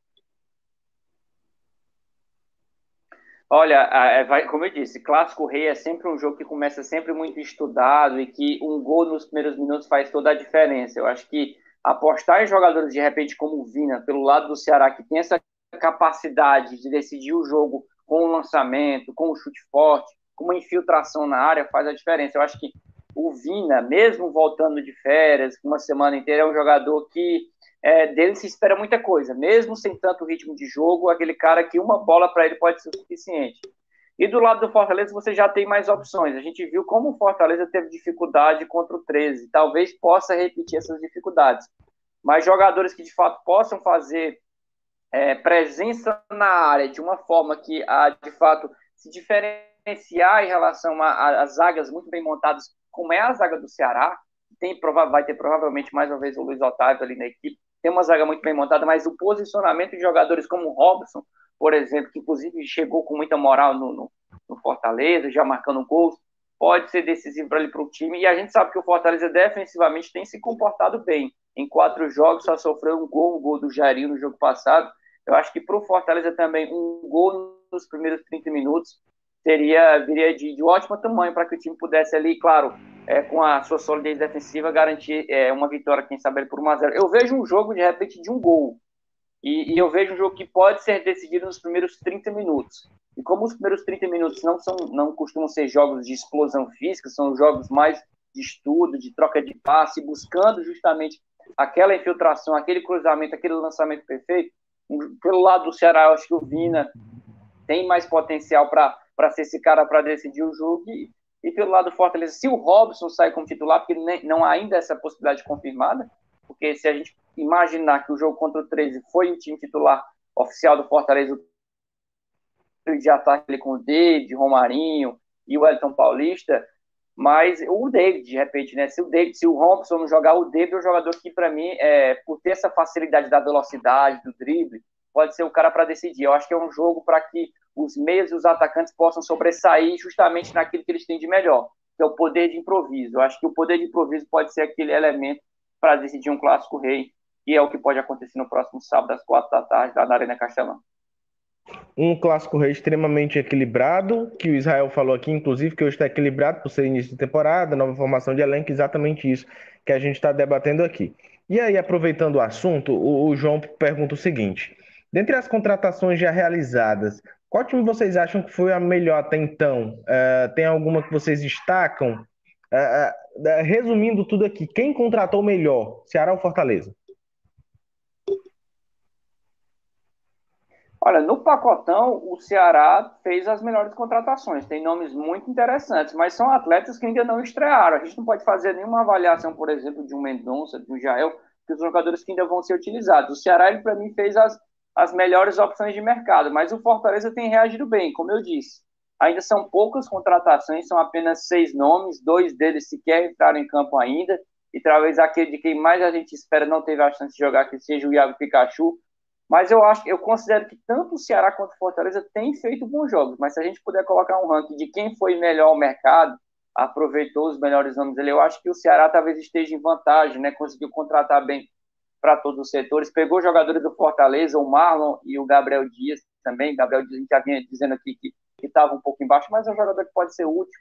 principalmente agora com a saída do Samuel Xavier, que era uma, uma solidez que o, que o Ceará tinha na lateral direito, um cara que já vinha sendo titular há bastante tempo. Mas está é, tá bem servido o Ceará. Acho que o Guto, mais uma vez, conta com um elenco muito competitivo. O Ceará reforçou bem o seu ataque. Vai ter a manutenção do Lima. Manteve o Vina, que para mim é reforço. A continuidade do Vina pode ser considerada talvez a principal contratação do Ceará para essa temporada 2021 e já tem a sua espinha dorsal, né? Não vai mudar muito isso. Fernando Sobral ali, o Fabinho, o Richard bem consolidado, a contratação do João Ricardo também é uma ótima reposição, caso o partido, sim ou não, o Richard não possa atuar. Eu acho que o Ceará, nesse aspecto de pensando no todo, tenha saído melhor. Enquanto que o Fortaleza ainda está indo discretamente no mercado, as contratações estão vindo aos poucos, mas o Fortaleza também tem feito, tem feito boas escolhas. Acho que o Iago Pikachu foi um, um excelente nome, Lucas Crespim. Fortaleza carecia de jogadores meio campistas que pudessem, enfim, trabalhar, trabalhar melhor essa bola parada, e acho que o Lucas Crispim tem potencial para ser esse cara. Então, acho que no todo são duas equipes que, que chegam bem. Me, me agradam os nomes que têm chegado no Ceará e no Fortaleza, mas é, respondendo a pergunta do nosso colega, acho que o Ceará está um pouquinho melhor nesse quesito. Eu acho que é, investiu melhor, pôde investir é, não só em posições, mas em, em, grana mesmo, em trazer jogadores ali com bons contratos para vir reforçar a equipe. Acho que o Ceará está um pouquinho melhor até agora nesse balanço de contratações. É interessante a gente explicar também que o Ceará saiu na frente nas contratações, porque já se garantiu muito antes do Fortaleza Isso. na Série A do Campeonato Brasileiro. Então, com essa permanência, Perfeito. com essa a, com a Copa Sul-Americana assegurada, o Ceará já foi logo ao mercado. Aí trouxe o Mendonça, trouxe o Gonzalez, trouxe o Jael, que já estreou pelo Campeonato Cearense contra o Ferroviário. Então, trouxe caras é, com uma qualidade que a gente já conhece, que a gente já viu jogar em grandes clubes. Pode ser que não renda? Pode. Mas uh, no papel, o time do Ceará é um grande time. E assim, uh, venhamos e convenhamos, o Fortaleza está buscando. Uh, inclusive, eu conversei com, com o presidente Marcelo Paes essa semana para a TV Cidade. É, ele falou que o objetivo de fato era rejuvenescer o elenco dele, né? Era ter um elenco que no papel Sim. fosse mais uh, barato do que o elenco que era antes, mas um elenco com a mesma qualidade, um elenco mais jovem que pudesse uh, dar conta do recado nas competições desse ano. Fortaleza também tem um calendário corrido por conta da pandemia, né, Bruno? Verdade, um ano bem movimentado para o Fortaleza. E você resumiu perfeitamente em relação ao Ceará, que já pôde fazer, inclusive, anúncios de algumas contratações com o decorrer da Série A ainda na, na sua reta final, enquanto o Fortaleza segurou ao máximo e deixou para anunciar os primeiros nomes ali após a garantia da permanência. Porque muito planejamento de contratações passou pela, pelo principal objetivo da temporada, que é sempre a Série A. Não dá para fugir disso. Série A é um padrão, Série B é outro. Então fica difícil até o Fortaleza ir ao mercado com o time definindo até o último minuto em campo se ia permanecer ou não na Série A, já que mesmo com a vantagem que ele ficou entre, na, da 37 para a 38 rodada, fica sempre aquela, aquela incerteza. Mas, assim, eu acho que o Fortaleza é uma equipe que tem muito potencial a ser explorada no mercado. Certamente não vão ficar apenas nessas seis contratações. Eu acredito que pelo menos mais uns quatro ou cinco nomes devam chegar lá para o tricolor, e ao mesmo tempo o Ceará, que já pôde sair à frente no mercado, garantiu sua permanência com várias rodadas, estava basicamente ali cumprindo tabela na reta final e conseguiu outro objetivo importante, que é disputar a Copa Sul-Americana, e é um objetivo que tem que ser ressaltado, que ser, ser enaltecido, muito mais do que foi o do Fortaleza em 2019, porque vão ser seis partidas garantidas no exterior, então isso dá uma rodagem para o Ceará, em ter a chance de disputar jogos oficiais, não só aqui no Castelão, como fora do país, pegando argentinos, uruguaios, paraguaios, acho que vai ser uma experiência muito interessante. Por isso também o fato do, do Ceará ter se internacionalizado também em relação a alguns reforços, né? Trouxe o Ione Gonzalez, colombiano, trouxe também o Mendonça. Então é, é importante para o Ceará começar com esses nomes qualificados, ter mais um aposta de centroavante. Já trouxe o Felipe Vizela na temporada passada, agora já tem o Jael para fazer companhia a ele. Jael, como você falou, jogou alguns minutos contra o Ferroviário, mas não dá para fazer nenhuma avaliação ainda. Eu acho que a gente precisa de pelo menos duas partidas inteiras do Jael para dizer como é que ele pode render melhor com essa camisa do Ceará. A gente está vendo aí a tabela de classificação da Copa do Nordeste. O Clássico Rei é pela Copa do Nordeste, já que o Campeonato Cearense, como a gente vai debater daqui a pouquinho, não tem ainda nenhuma definição da Federação Cearense de Futebol e do Governo do Estado a gente tem aí a tabela da Copa do Nordeste. Vamos lá. O grupo A, o Ceará é o líder, empatado com o 13, que é o vice-líder, né? Que ganhou do Fortaleza e conseguiu empatar. No G4 ainda, no G4 ainda tem 4 de julho, tem Bahia, seguido por CRB, Confiança, Sampaio Corrêa e Santa Cruz. Se você está vendo no celular, eu peço para você, por gentileza, aumentar o seu brilho, porque se você tiver com um brilho bom, você vai conseguir ver a tabela com esses números bem pequenininhos aí. E no grupo B, vamos só baixar aqui um pouquinho. Fortaleza é líder com 7 pontos. Fortaleza que vem bem aí na Copa do Nordeste. Uh, Vitória vice-líder com 6, tem CSA com 5, ABC com 4. Seguido de Alto, Salgueiro, Botafogo da Paraíba e Esporte Recife. A tabela da Copa do Nordeste, Bruno Balacó e amigos, ela foi pensada uh, ah, para ter clássico toda rodada, né? Assim, é, o, cada time de cada estado fica em grupos diferentes, então isso proporciona os clássicos estaduais, os clássicos regionais, o que de uma forma ou de outra deixa a competição mais emocionante, né? Sem dúvida, até o próprio slogan oficial da Copa do Nordeste é a Copa dos Clássicos. E a gente tem visto isso. Toda rodada é o mega jogo na, na estreia do campeonato. A gente já teve Santa Cruz e Vitória, que são duas camisas pesadas, um duelo de uma rivalidade fortíssima que a gente sabe que existe entre futebol baiano e pernambucano. Nessa terceira rodada nós tivemos um Bavi, um dos maiores clássicos do Brasil de rivalidade. Na próxima rodada já tem Clássico Rei. Todo jogo, toda rodada sempre vai ter um jogo muito interessante de peso nacional, seja de caráter local ou, ou mesmo é, caráter regional, digamos assim, um Ceará e Bahia, por exemplo, que tem um peso. Na rodada passada foi Ceará e Vitória. E no momento que a gente está gravando aqui, às 7h20, para quem está nos assistindo ao vivo, o pessoal do podcast vai ouvir depois, mas está rolando o maior clássico do futebol alagoano nesse momento, CSA e CRB. Inclusive um jogo que pode até mexer ali com a liderança da, do grupo A com, em caso de vitória do, do CRB. Ou seja, é um torneio muito atrativo. Claro que ela não é feita exclusivamente né? de clássicos, apesar do slogan. Você 1x0 para o CSA, resultado, resultado importantíssimo para o CSA, inclusive. Já precisa ali subir um pouco mais no campeonato, tanto que nesse momento da gravação que a gente está conversando aqui, já subiu para a terceira posição ali do grupo. É, então é uma, é uma Copa que, apesar de ela ser constituída basicamente por equipes gigantes ali de futebol nordestino, mas você tem sempre uma surpresa, está sempre aparecendo um time como novidade. O próprio Altos, que não é estreante, mas que está ainda fazendo o seu nome no cenário nordestino, né, como uma das forças do futebol piauiense, e o 4 de julho, que é o outro representante do Piauí que está fazendo a sua estreia. E tem outras equipes aí que estão aparecendo, o Confiança, o que consegue bancar aí o Náutico nessa competição. A gente não tem o Náutico, tem o Santa Cruz, tem o Esporte, não tem o Náutico. O, Santa, o, o Salgueiro, inclusive, Carlos, pode fazer história na próxima quarta-feira.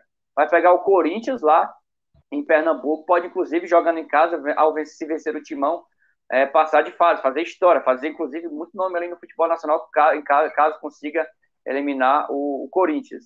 Então é um, é um, é um, são dois grupos muito equilibrados.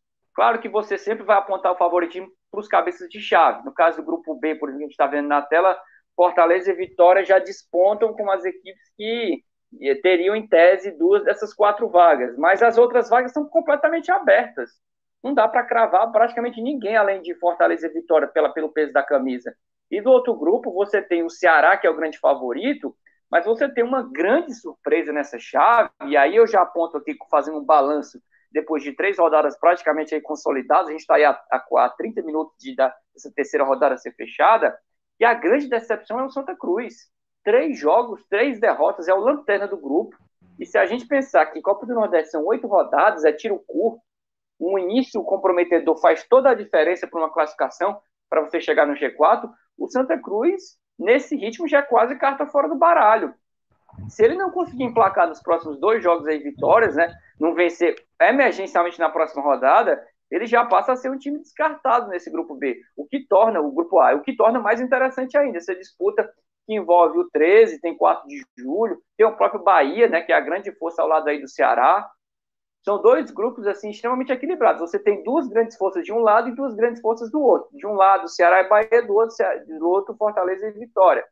Mas você tem um esporte, por exemplo, aí também no grupo B, que ainda pode reagir. É um time muito forte no futebol nordestino, tem um elenco qualificado, é, é time de Série A, esporte que vem de, de resultado negativo está ali, mas é, é, é, lanterna do grupo, inclusive. Mas a, ainda há tempo para melhora. Mas assim, essa reação, em termos de Copa Nordeste, não pode demorar. Já tem que ser na quarta rodada. Permane finalizando, os times finalizarem a quarta rodada com zero ou um ponto, já são praticamente ali descartados para brigar pelo G4. Aí fica complicado. É o caso de dois pernambucanos, do esporte e do Santa Cruz, se continuarem perdendo. Exatamente. Tristeza para o futebol pernambucano na Copa do Nordeste, né? um, um futebol que é muito forte. Tanto Santa, tanto Santa quanto o esporte já fizeram ótimas fases na Copa do Nordeste e hoje amargam as últimas posições, as lanternas dos grupos A e B da competição regional. Dá para, antes da gente migrar, mudar de assunto aqui, dá para a gente uh, arriscar um placar ou, sei lá, ou, ou um modelo de jogo para esse clássico rei? Eu Olha, modelo de jogo, eu acho que são duas equipes que é, fatalmente podem vir espelhadas. A gente tem visto essa, essa tática nos últimos jogos, inclusive o Fortaleza tem se especializado nisso, de tentar segurar ao máximo, ao máximo ali a escalação para o adversário. É, eles vão se estudar muito. E no caso do Fortaleza, o planejamento vai ser feito muito em cima do que ocorrer na quarta-feira. Dependendo se o time se classificar ou não, então fica difícil até projetar uma escalação. Mas com certeza são duas equipes que devem jogar com sistemas parecido de 4-4, como a gente conhece, ali sempre naquele, com aqueles dois ou três volantes, o meia, dois ou três atacantes, mas dois de ofício ali de fato na frente. É, do caso do Fortaleza depende muito de quarta. E no Ceará, eu acho que ele tem um pouco mais de tranquilidade, vai ter a semana cheia pela frente, tem o retorno do Vina. Já tem que ser pensado uma estratégia de, de cara durante a semana para pensar em alguém para o lugar do Vina no decorrer do jogo. Isso é uma, uma, uma substituição certa que, que o Guto Ferreira vai fazer. Mas eu acho que é, não vai fugir muito daquilo que a gente vem vendo nessas nesses primeiros três, quatro jogos. Não dá para imaginar que algum dessas duas equipes vai chegar com uma grande uma surpresa. É um jogo para jogar, por exemplo, contra o 13, o Fortaleza não contou, por exemplo, com o Tinga e acabou jogando ali com, com o Ricardo na lateral direita, que foi uma surpresa. Um garoto da base não rendeu. Não é um cara que a gente sabe que vai começar o Clássico Rei. O Fortaleza vai tentar o máximo colocar ali seu, o que tem de melhor à disposição, os jogadores mais experientes, por saber a, a capilaridade e a importância de um clássico, e o Ceará da mesma forma, já está contando com a volta dos principais jogadores, então o Ceará vai ser muito aquele time que a gente viu na reta final da Série A do ano passado, e o Fortaleza não, já vai ser um time com a cara um pouco mais renovada, até por essa proposta de, de que o Marcelo Paes defendeu e que o Enzo vem colocando em prática, que é uma rejuvenescida do grupo. E às vezes a rejuvenescida, caso para finalizar, não é nem só na idade, mas é na cara mesmo do time, na identidade, porque nem todos esses reforços que estão chegando na Fortaleza são, no, são jovens para o futebol, de, de 20, de 20 né? muitos deles já são rodados, como o próprio Cristinho Pikachu.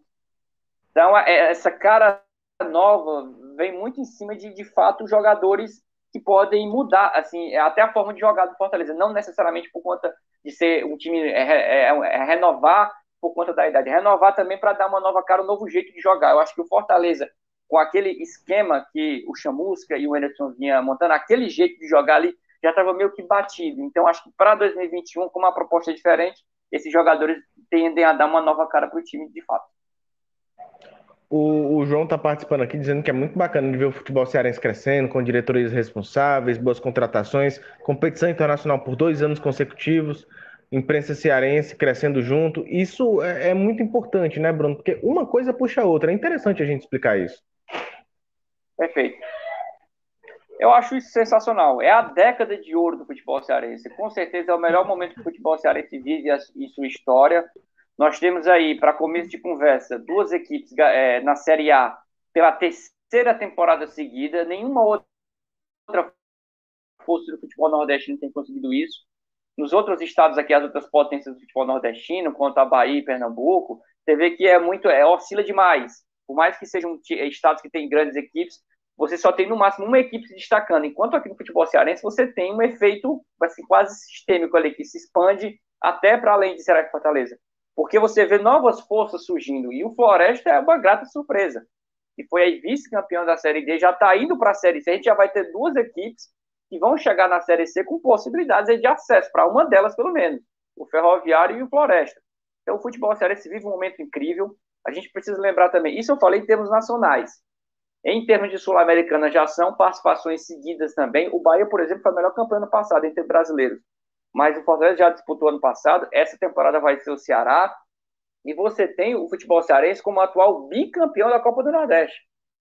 Fortaleza é campeão de 2019, será campeão de 2020, com grande possibilidade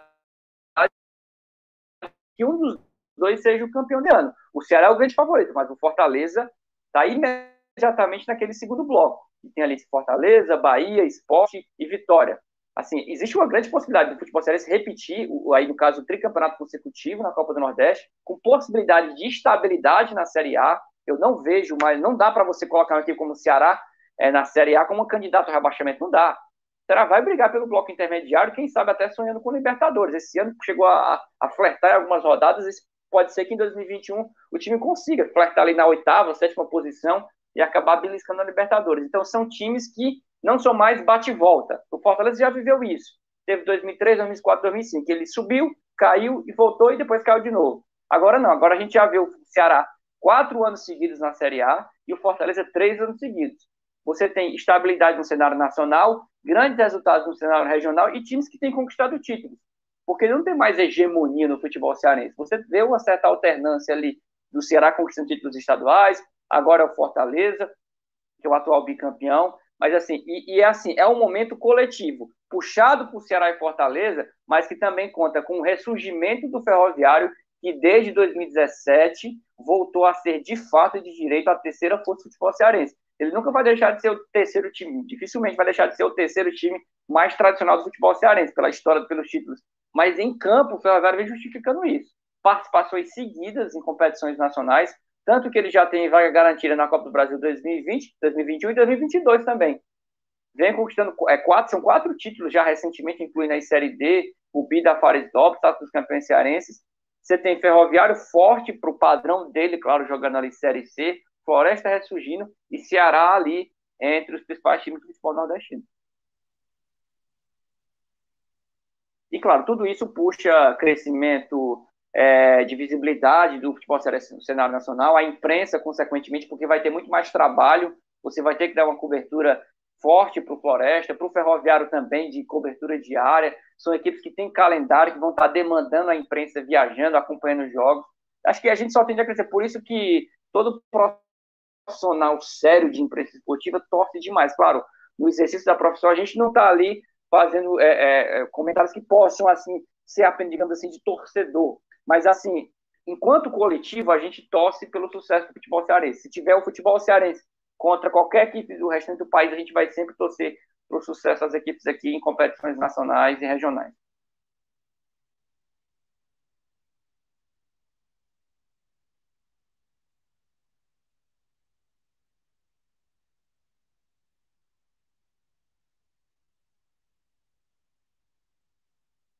Carlos, seu microfone está no mudo? Eu não estou te ouvindo, pegando teu retorno. Será que está no mudo ou não? Ah, tá ok. Melhorou? Oi, voltou? Pronto, show. Fechou. Pronto, era uma função aqui que eu tinha ativado. Vamos lá, o Nunes colocou aqui é, uma situação interessante aqui. Fortaleza e Ceará poderiam juntar as equipes do marketing para realizar uma grande campanha publicitária para atrair novos, novos investidores. Ô Nunes, eu acho que nem precisa disso, viu?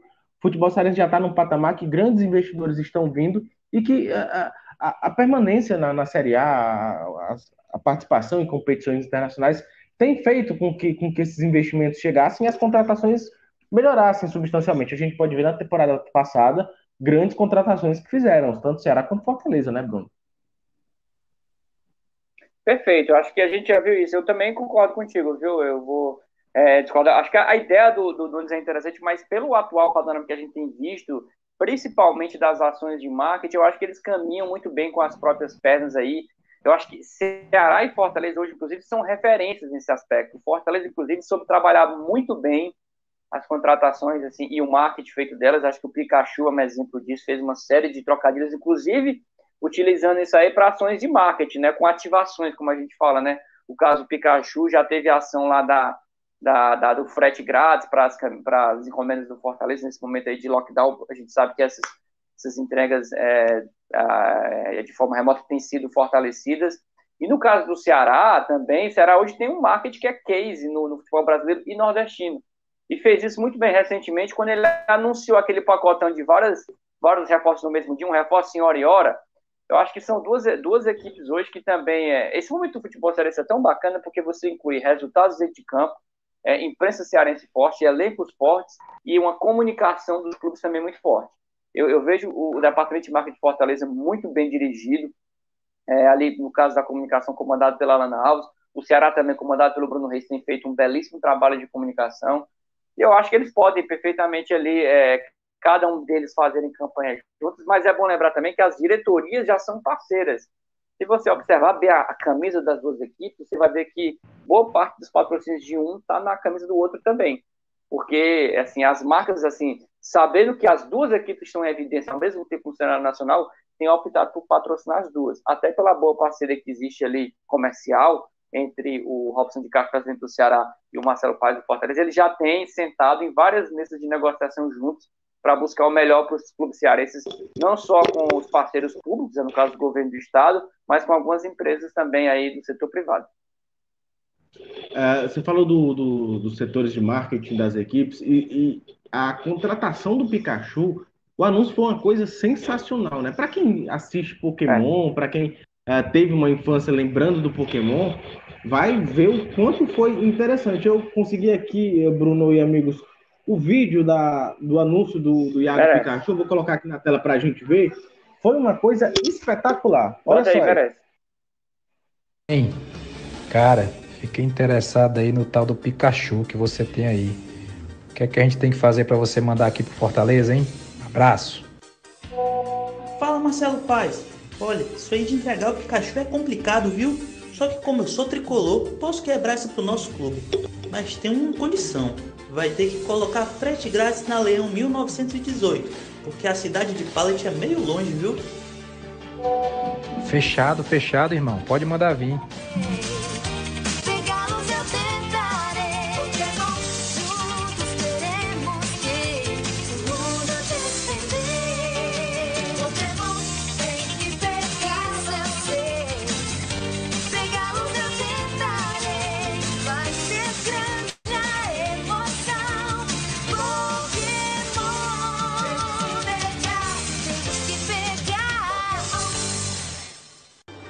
Coisa espetacular, Muito cara. Bom, né? Foi uma coisa espetacular. E o marketing do Fortaleza já tem se destacado por anúncios, por, por outras situações de campanhas nesse sentido. A né, camisa do, do Fortaleza também, né? Bel, belíssima camisa do Fortaleza na Copa do Nordeste, né? Fazendo essa, inclusive fazendo uma parceria com o Expedito Celeiro.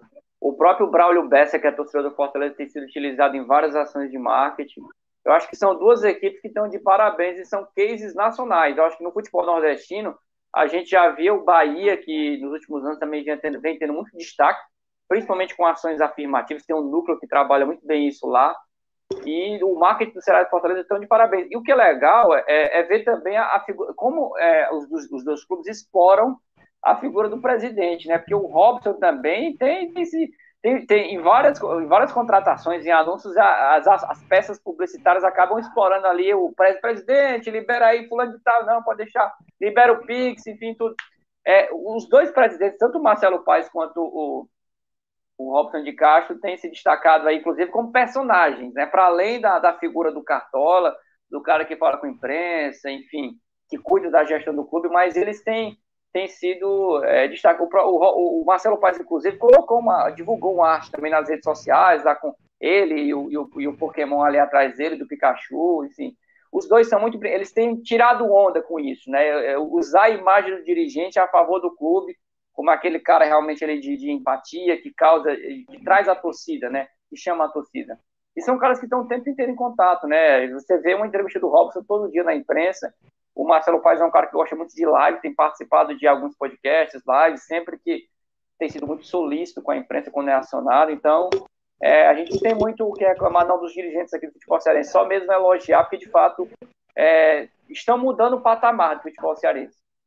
E, e grande parte dessa boa fase do futebol cearense passa pela profissionalização e pela boa gestão. No caso do Ceará, já é uma coisa de, de longa data já vem da gestão do Evandro Leitão, que passou muito bem o bastão pro, pro, ali pro Robson de Castro. E no Fortaleza é um pouco mais recente, é dessa era Marcelo Paes para cá. O Marcelo Paes começou como diretor de futebol, foi crescendo no clube, foi vice-presidente, e desde que assumiu o bastão, colocou o Fortaleza em outro patamar. Tanto que o Marcelo Paes, é, a gente viveu, só para finalizar, durante muito tempo aquela figura do, do dirigente torcedor que é, não tinha dedicação exclusiva ao clube, ele tinha negócio, tinha a vida dele por fora, e o Marcelo Paes implantou a cultura do dirigente profissional. Ele é um cara que tem negócios, é empresário, trabalha no setor escolar, enfim, tem escolas na sua, na sua família, dirigia essas escolas, e deixou os negócios da família para se dedicar 100% ao Fortaleza, como um dirigente profissional, remunerado.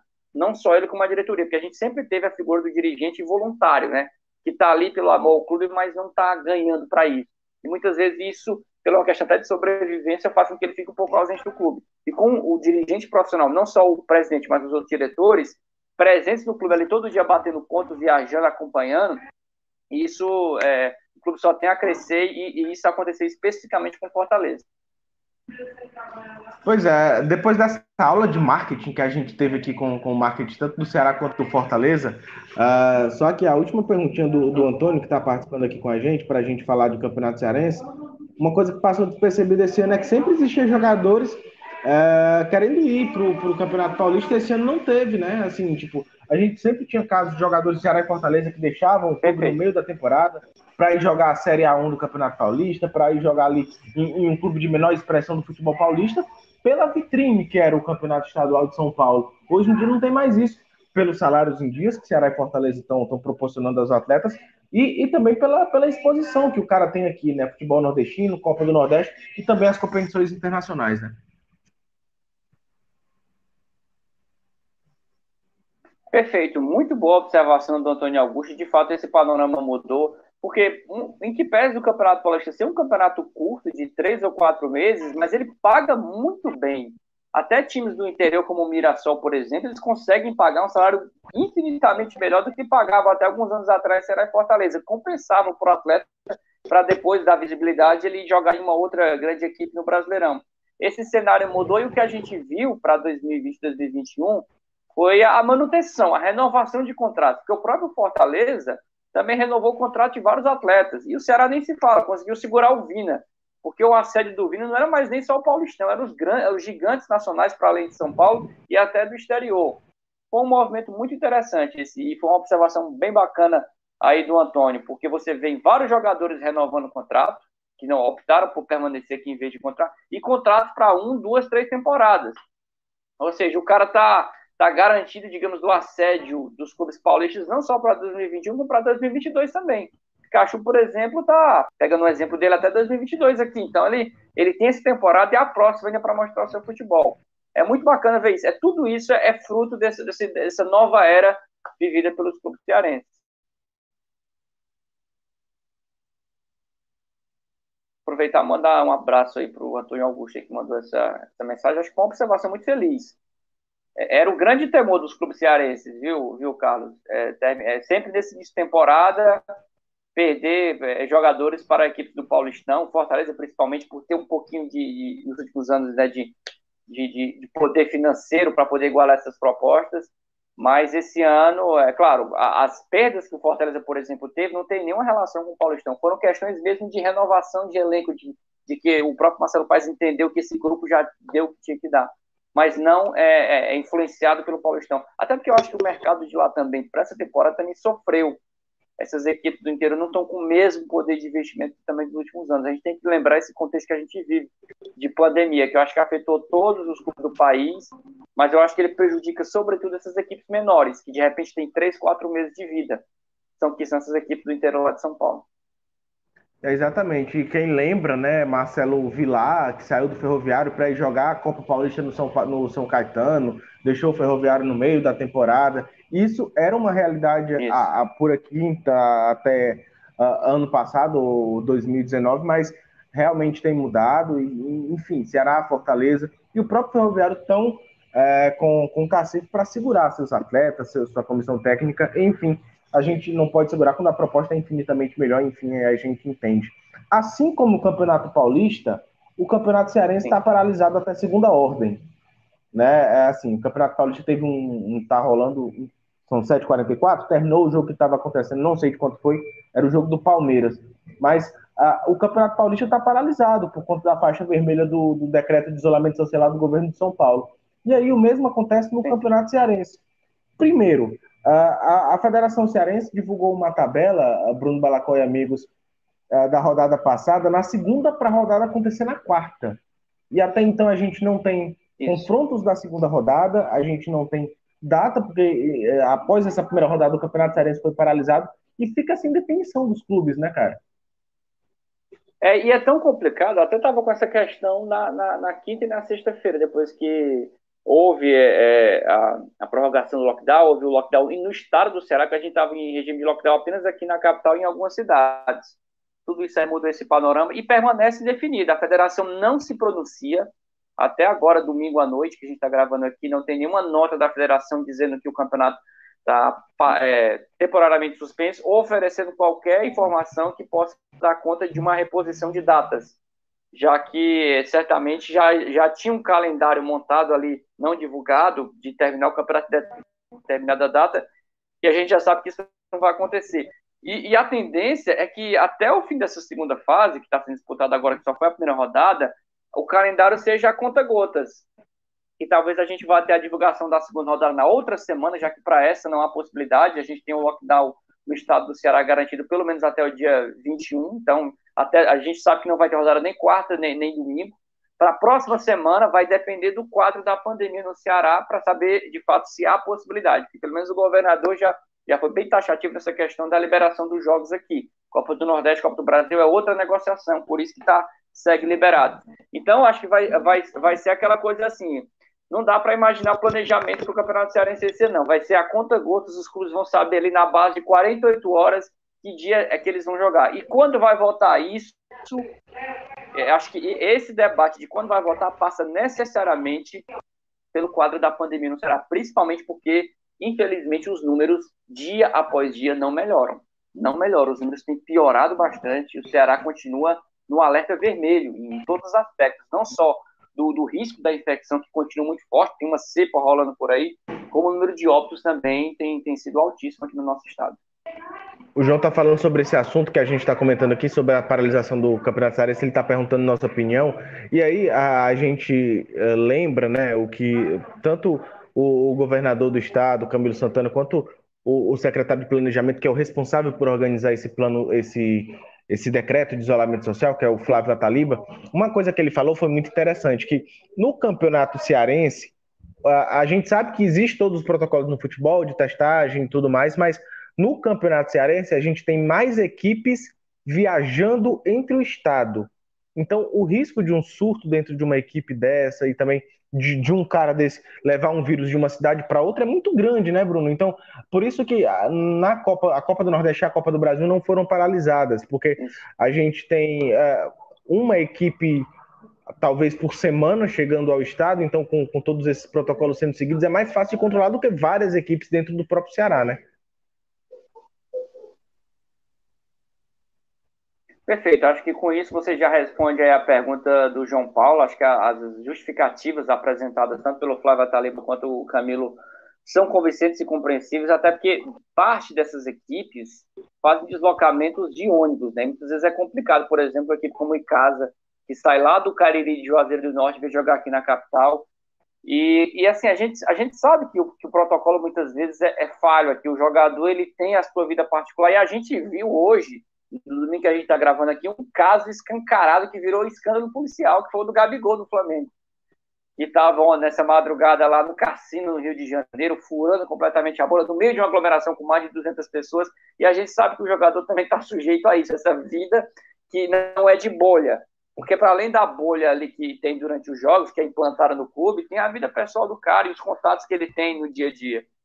E, e, tudo isso torna isso muito complicado. E a gente já viu aqui no, no futebol brasileiro várias equipes que sofreram com surto de Covid. O último caso de repercussão foi do Corinthians, com nove jogadores, mais outros membros ali da, da, da comissão técnica. O Ceará já teve, o Fortaleza teve, em determinado momento da Série A passada, dez jogadores. E eu acho, inclusive, que isso prejudicou demais a campanha do Fortaleza. Acho que foi um dos fatores decisivos para a queda de rendimento do time. Porque ao longo de, de um no, no, período ali de dois meses, o Fortaleza teve 20 jogadores infectados. Foram 10 de uma vez, depois mais 3, depois mais 5. Isso tudo prejudica demais uma equipe. O que, que você faz, Carlos, com, quando o time tem 10 jogadores infectados? Imagina, é, assim, Deus me livre no caso do e qualquer outra equipe, mas você imagina um clube como o Icasa, que tem um elenco modesto, é ter 10 jogadores infectados. Acaba o time, tem que dar ou dar WO ou adiar a partida.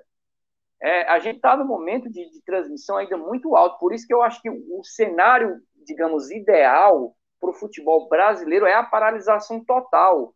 E não é uma paralisação como a do ano passado, que durou quatro meses, aqui no futebol cearense foram quatro meses sem bola rolando.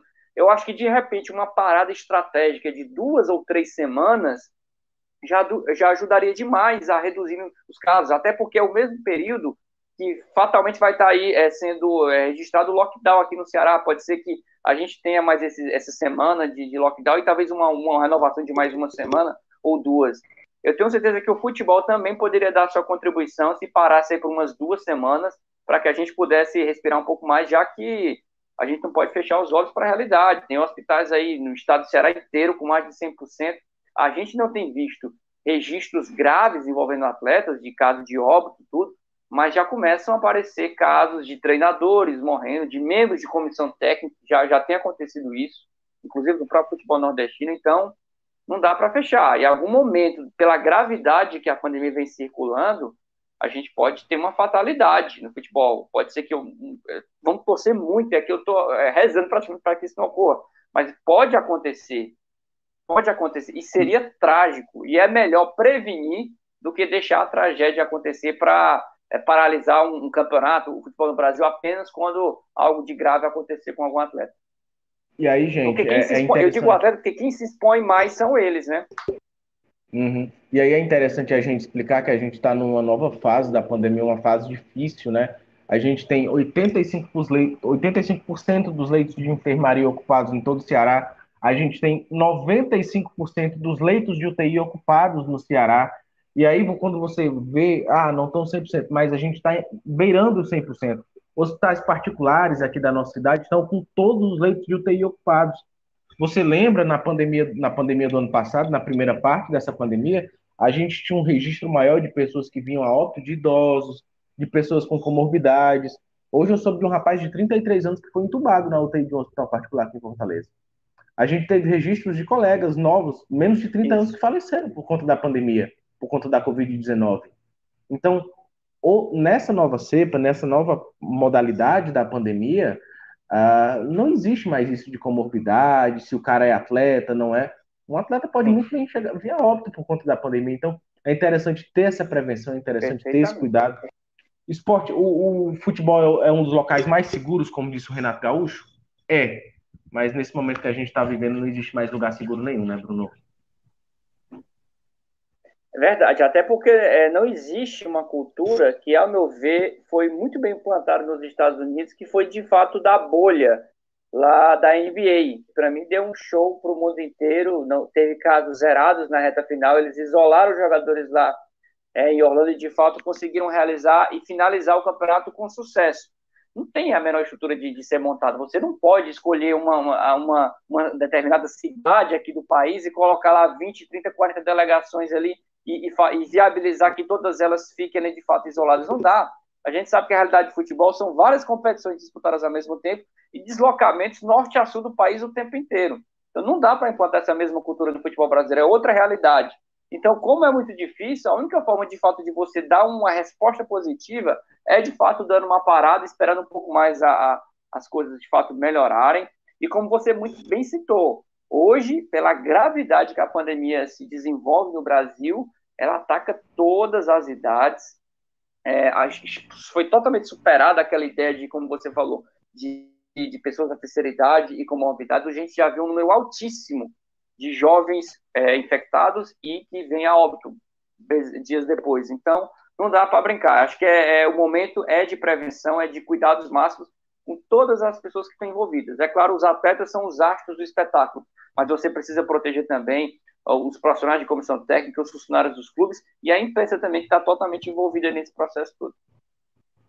Para a gente encerrar nosso assunto e nossa live, já estamos beirando as duas horas de, de, conversa. O João Paulo perguntou aqui, falou aqui que se era para parar, era para parar tudo, Copa do Brasil e Copa do Nordeste, também concordo, João Paulo. E aí, uh, você falou aí da bolha da NBA, né, Bruno? Foi parecido com o que aconteceu na Copa do Nordeste, quando a Copa do Nordeste voltou ano passado, toda em Salvador, com todas as equipes lá. Assim, existe uma diferença para os times de Salvador para os times das outras do, dos outros estados, né? Os, os, times de Salvador jogavam treinavam e iam para casa. Os caras moram em Salvador, mas quem era das outras equipes, Ceará, Fortaleza, Esporte, a, a galera dos outros estados, eles tinham que ficar ali em isolamento, em concentração, e foi o que aconteceu, e a Copa do Nordeste se encerrou dessa maneira em Salvador, né? É, o problema é que agora a gente tem múltiplas competições. Uma coisa é você apenas é, finalizar uma competição que já estava iniciada, e como só faltava uma rodada, muitas dessas equipes já saíram e já foi reduzindo gradativamente.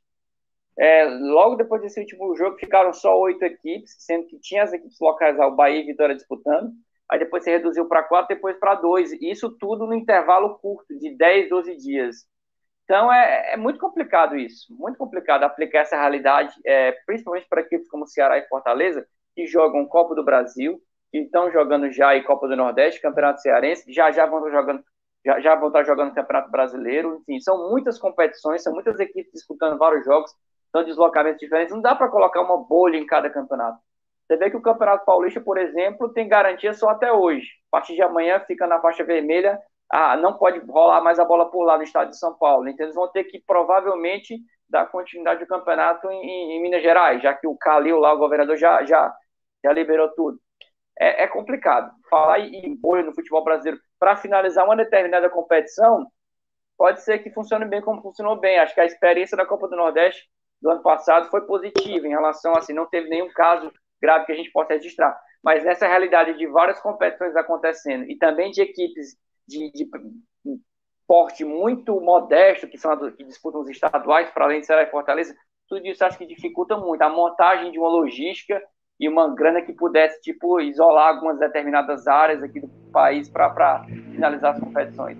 Vale para finalizar uma determinada, mas para finalizar quatro, como é que fica? Eu acho que, infelizmente, é, solução racional que, que viabilize com segurança a continuidade dos jogos, acho que só vez uma paralisação. É isso aí. Qualquer novidade a gente avisa por aqui, não tem nenhuma definição ainda, mas se você está ouvindo, está vendo a gente, as novidades de volta ou não de Campeonato Cearense, a gente vai avisar, claro, nas nossas redes sociais. E tem clássico no próximo fim de semana, vamos acompanhar de perto como é que fica a Copa do Nordeste, como é que vai se desenrolar essa rodada, claro. É, a gente vai sempre conversando por aqui, sempre que puder. E Bruno Balacó já tem um convite para a próxima semana ao lado do Guto Ferreira Cearense, que é o, Bruno, o Breno Rebouças, que vai estar aqui com a gente comentando tudo isso e muito mais, vai falar com a gente. Eu fiz uma comparação dele na semana passada com o Guto Ferreira. É, o Guto deu entrevista de óculos com o Golapolo. O, Bruno, o Breno tava de óculos e Golapolo. Era, era o Guto todinho, cara. Você tinha que ver. E aí a, a gente preciso, vai. Trazer... a gente precisa marcar esse encontro. Eu estou ansioso pelo encontro aí do Breno com o Guto, né? Porque o Breno, assim como eu convivo muito com o Breno, inclusive pessoalmente até antes da. Agora a gente até tem se visto nos jogos, né? Mas principalmente antes da pandemia, e desde que o Breno, desde que o, o, o Guto fechou com o Ceará, que o Breno. Ah, o Breno já ficou, já viu que as comparações seriam inevitáveis, já ficou preocupado já. É isso aí. A bola rola no próximo fim de semana e, claro, no próximo fim de semana, no próximo domingo, tem mais podcast. Você que está assistindo a gente, se inscreve no canal, tem um botãozinho vermelho aqui embaixo. Você se inscreve, deixa seu comentário para a gente repercutir nos próximos episódios. Bruno, foi um prazer ter, te ter por aqui, cara. Foi muito legal a nossa conversa. Muita gente participou. E aí, claro, a gente te espera na próxima, na próxima conversa, no próximo fim de semana, beleza?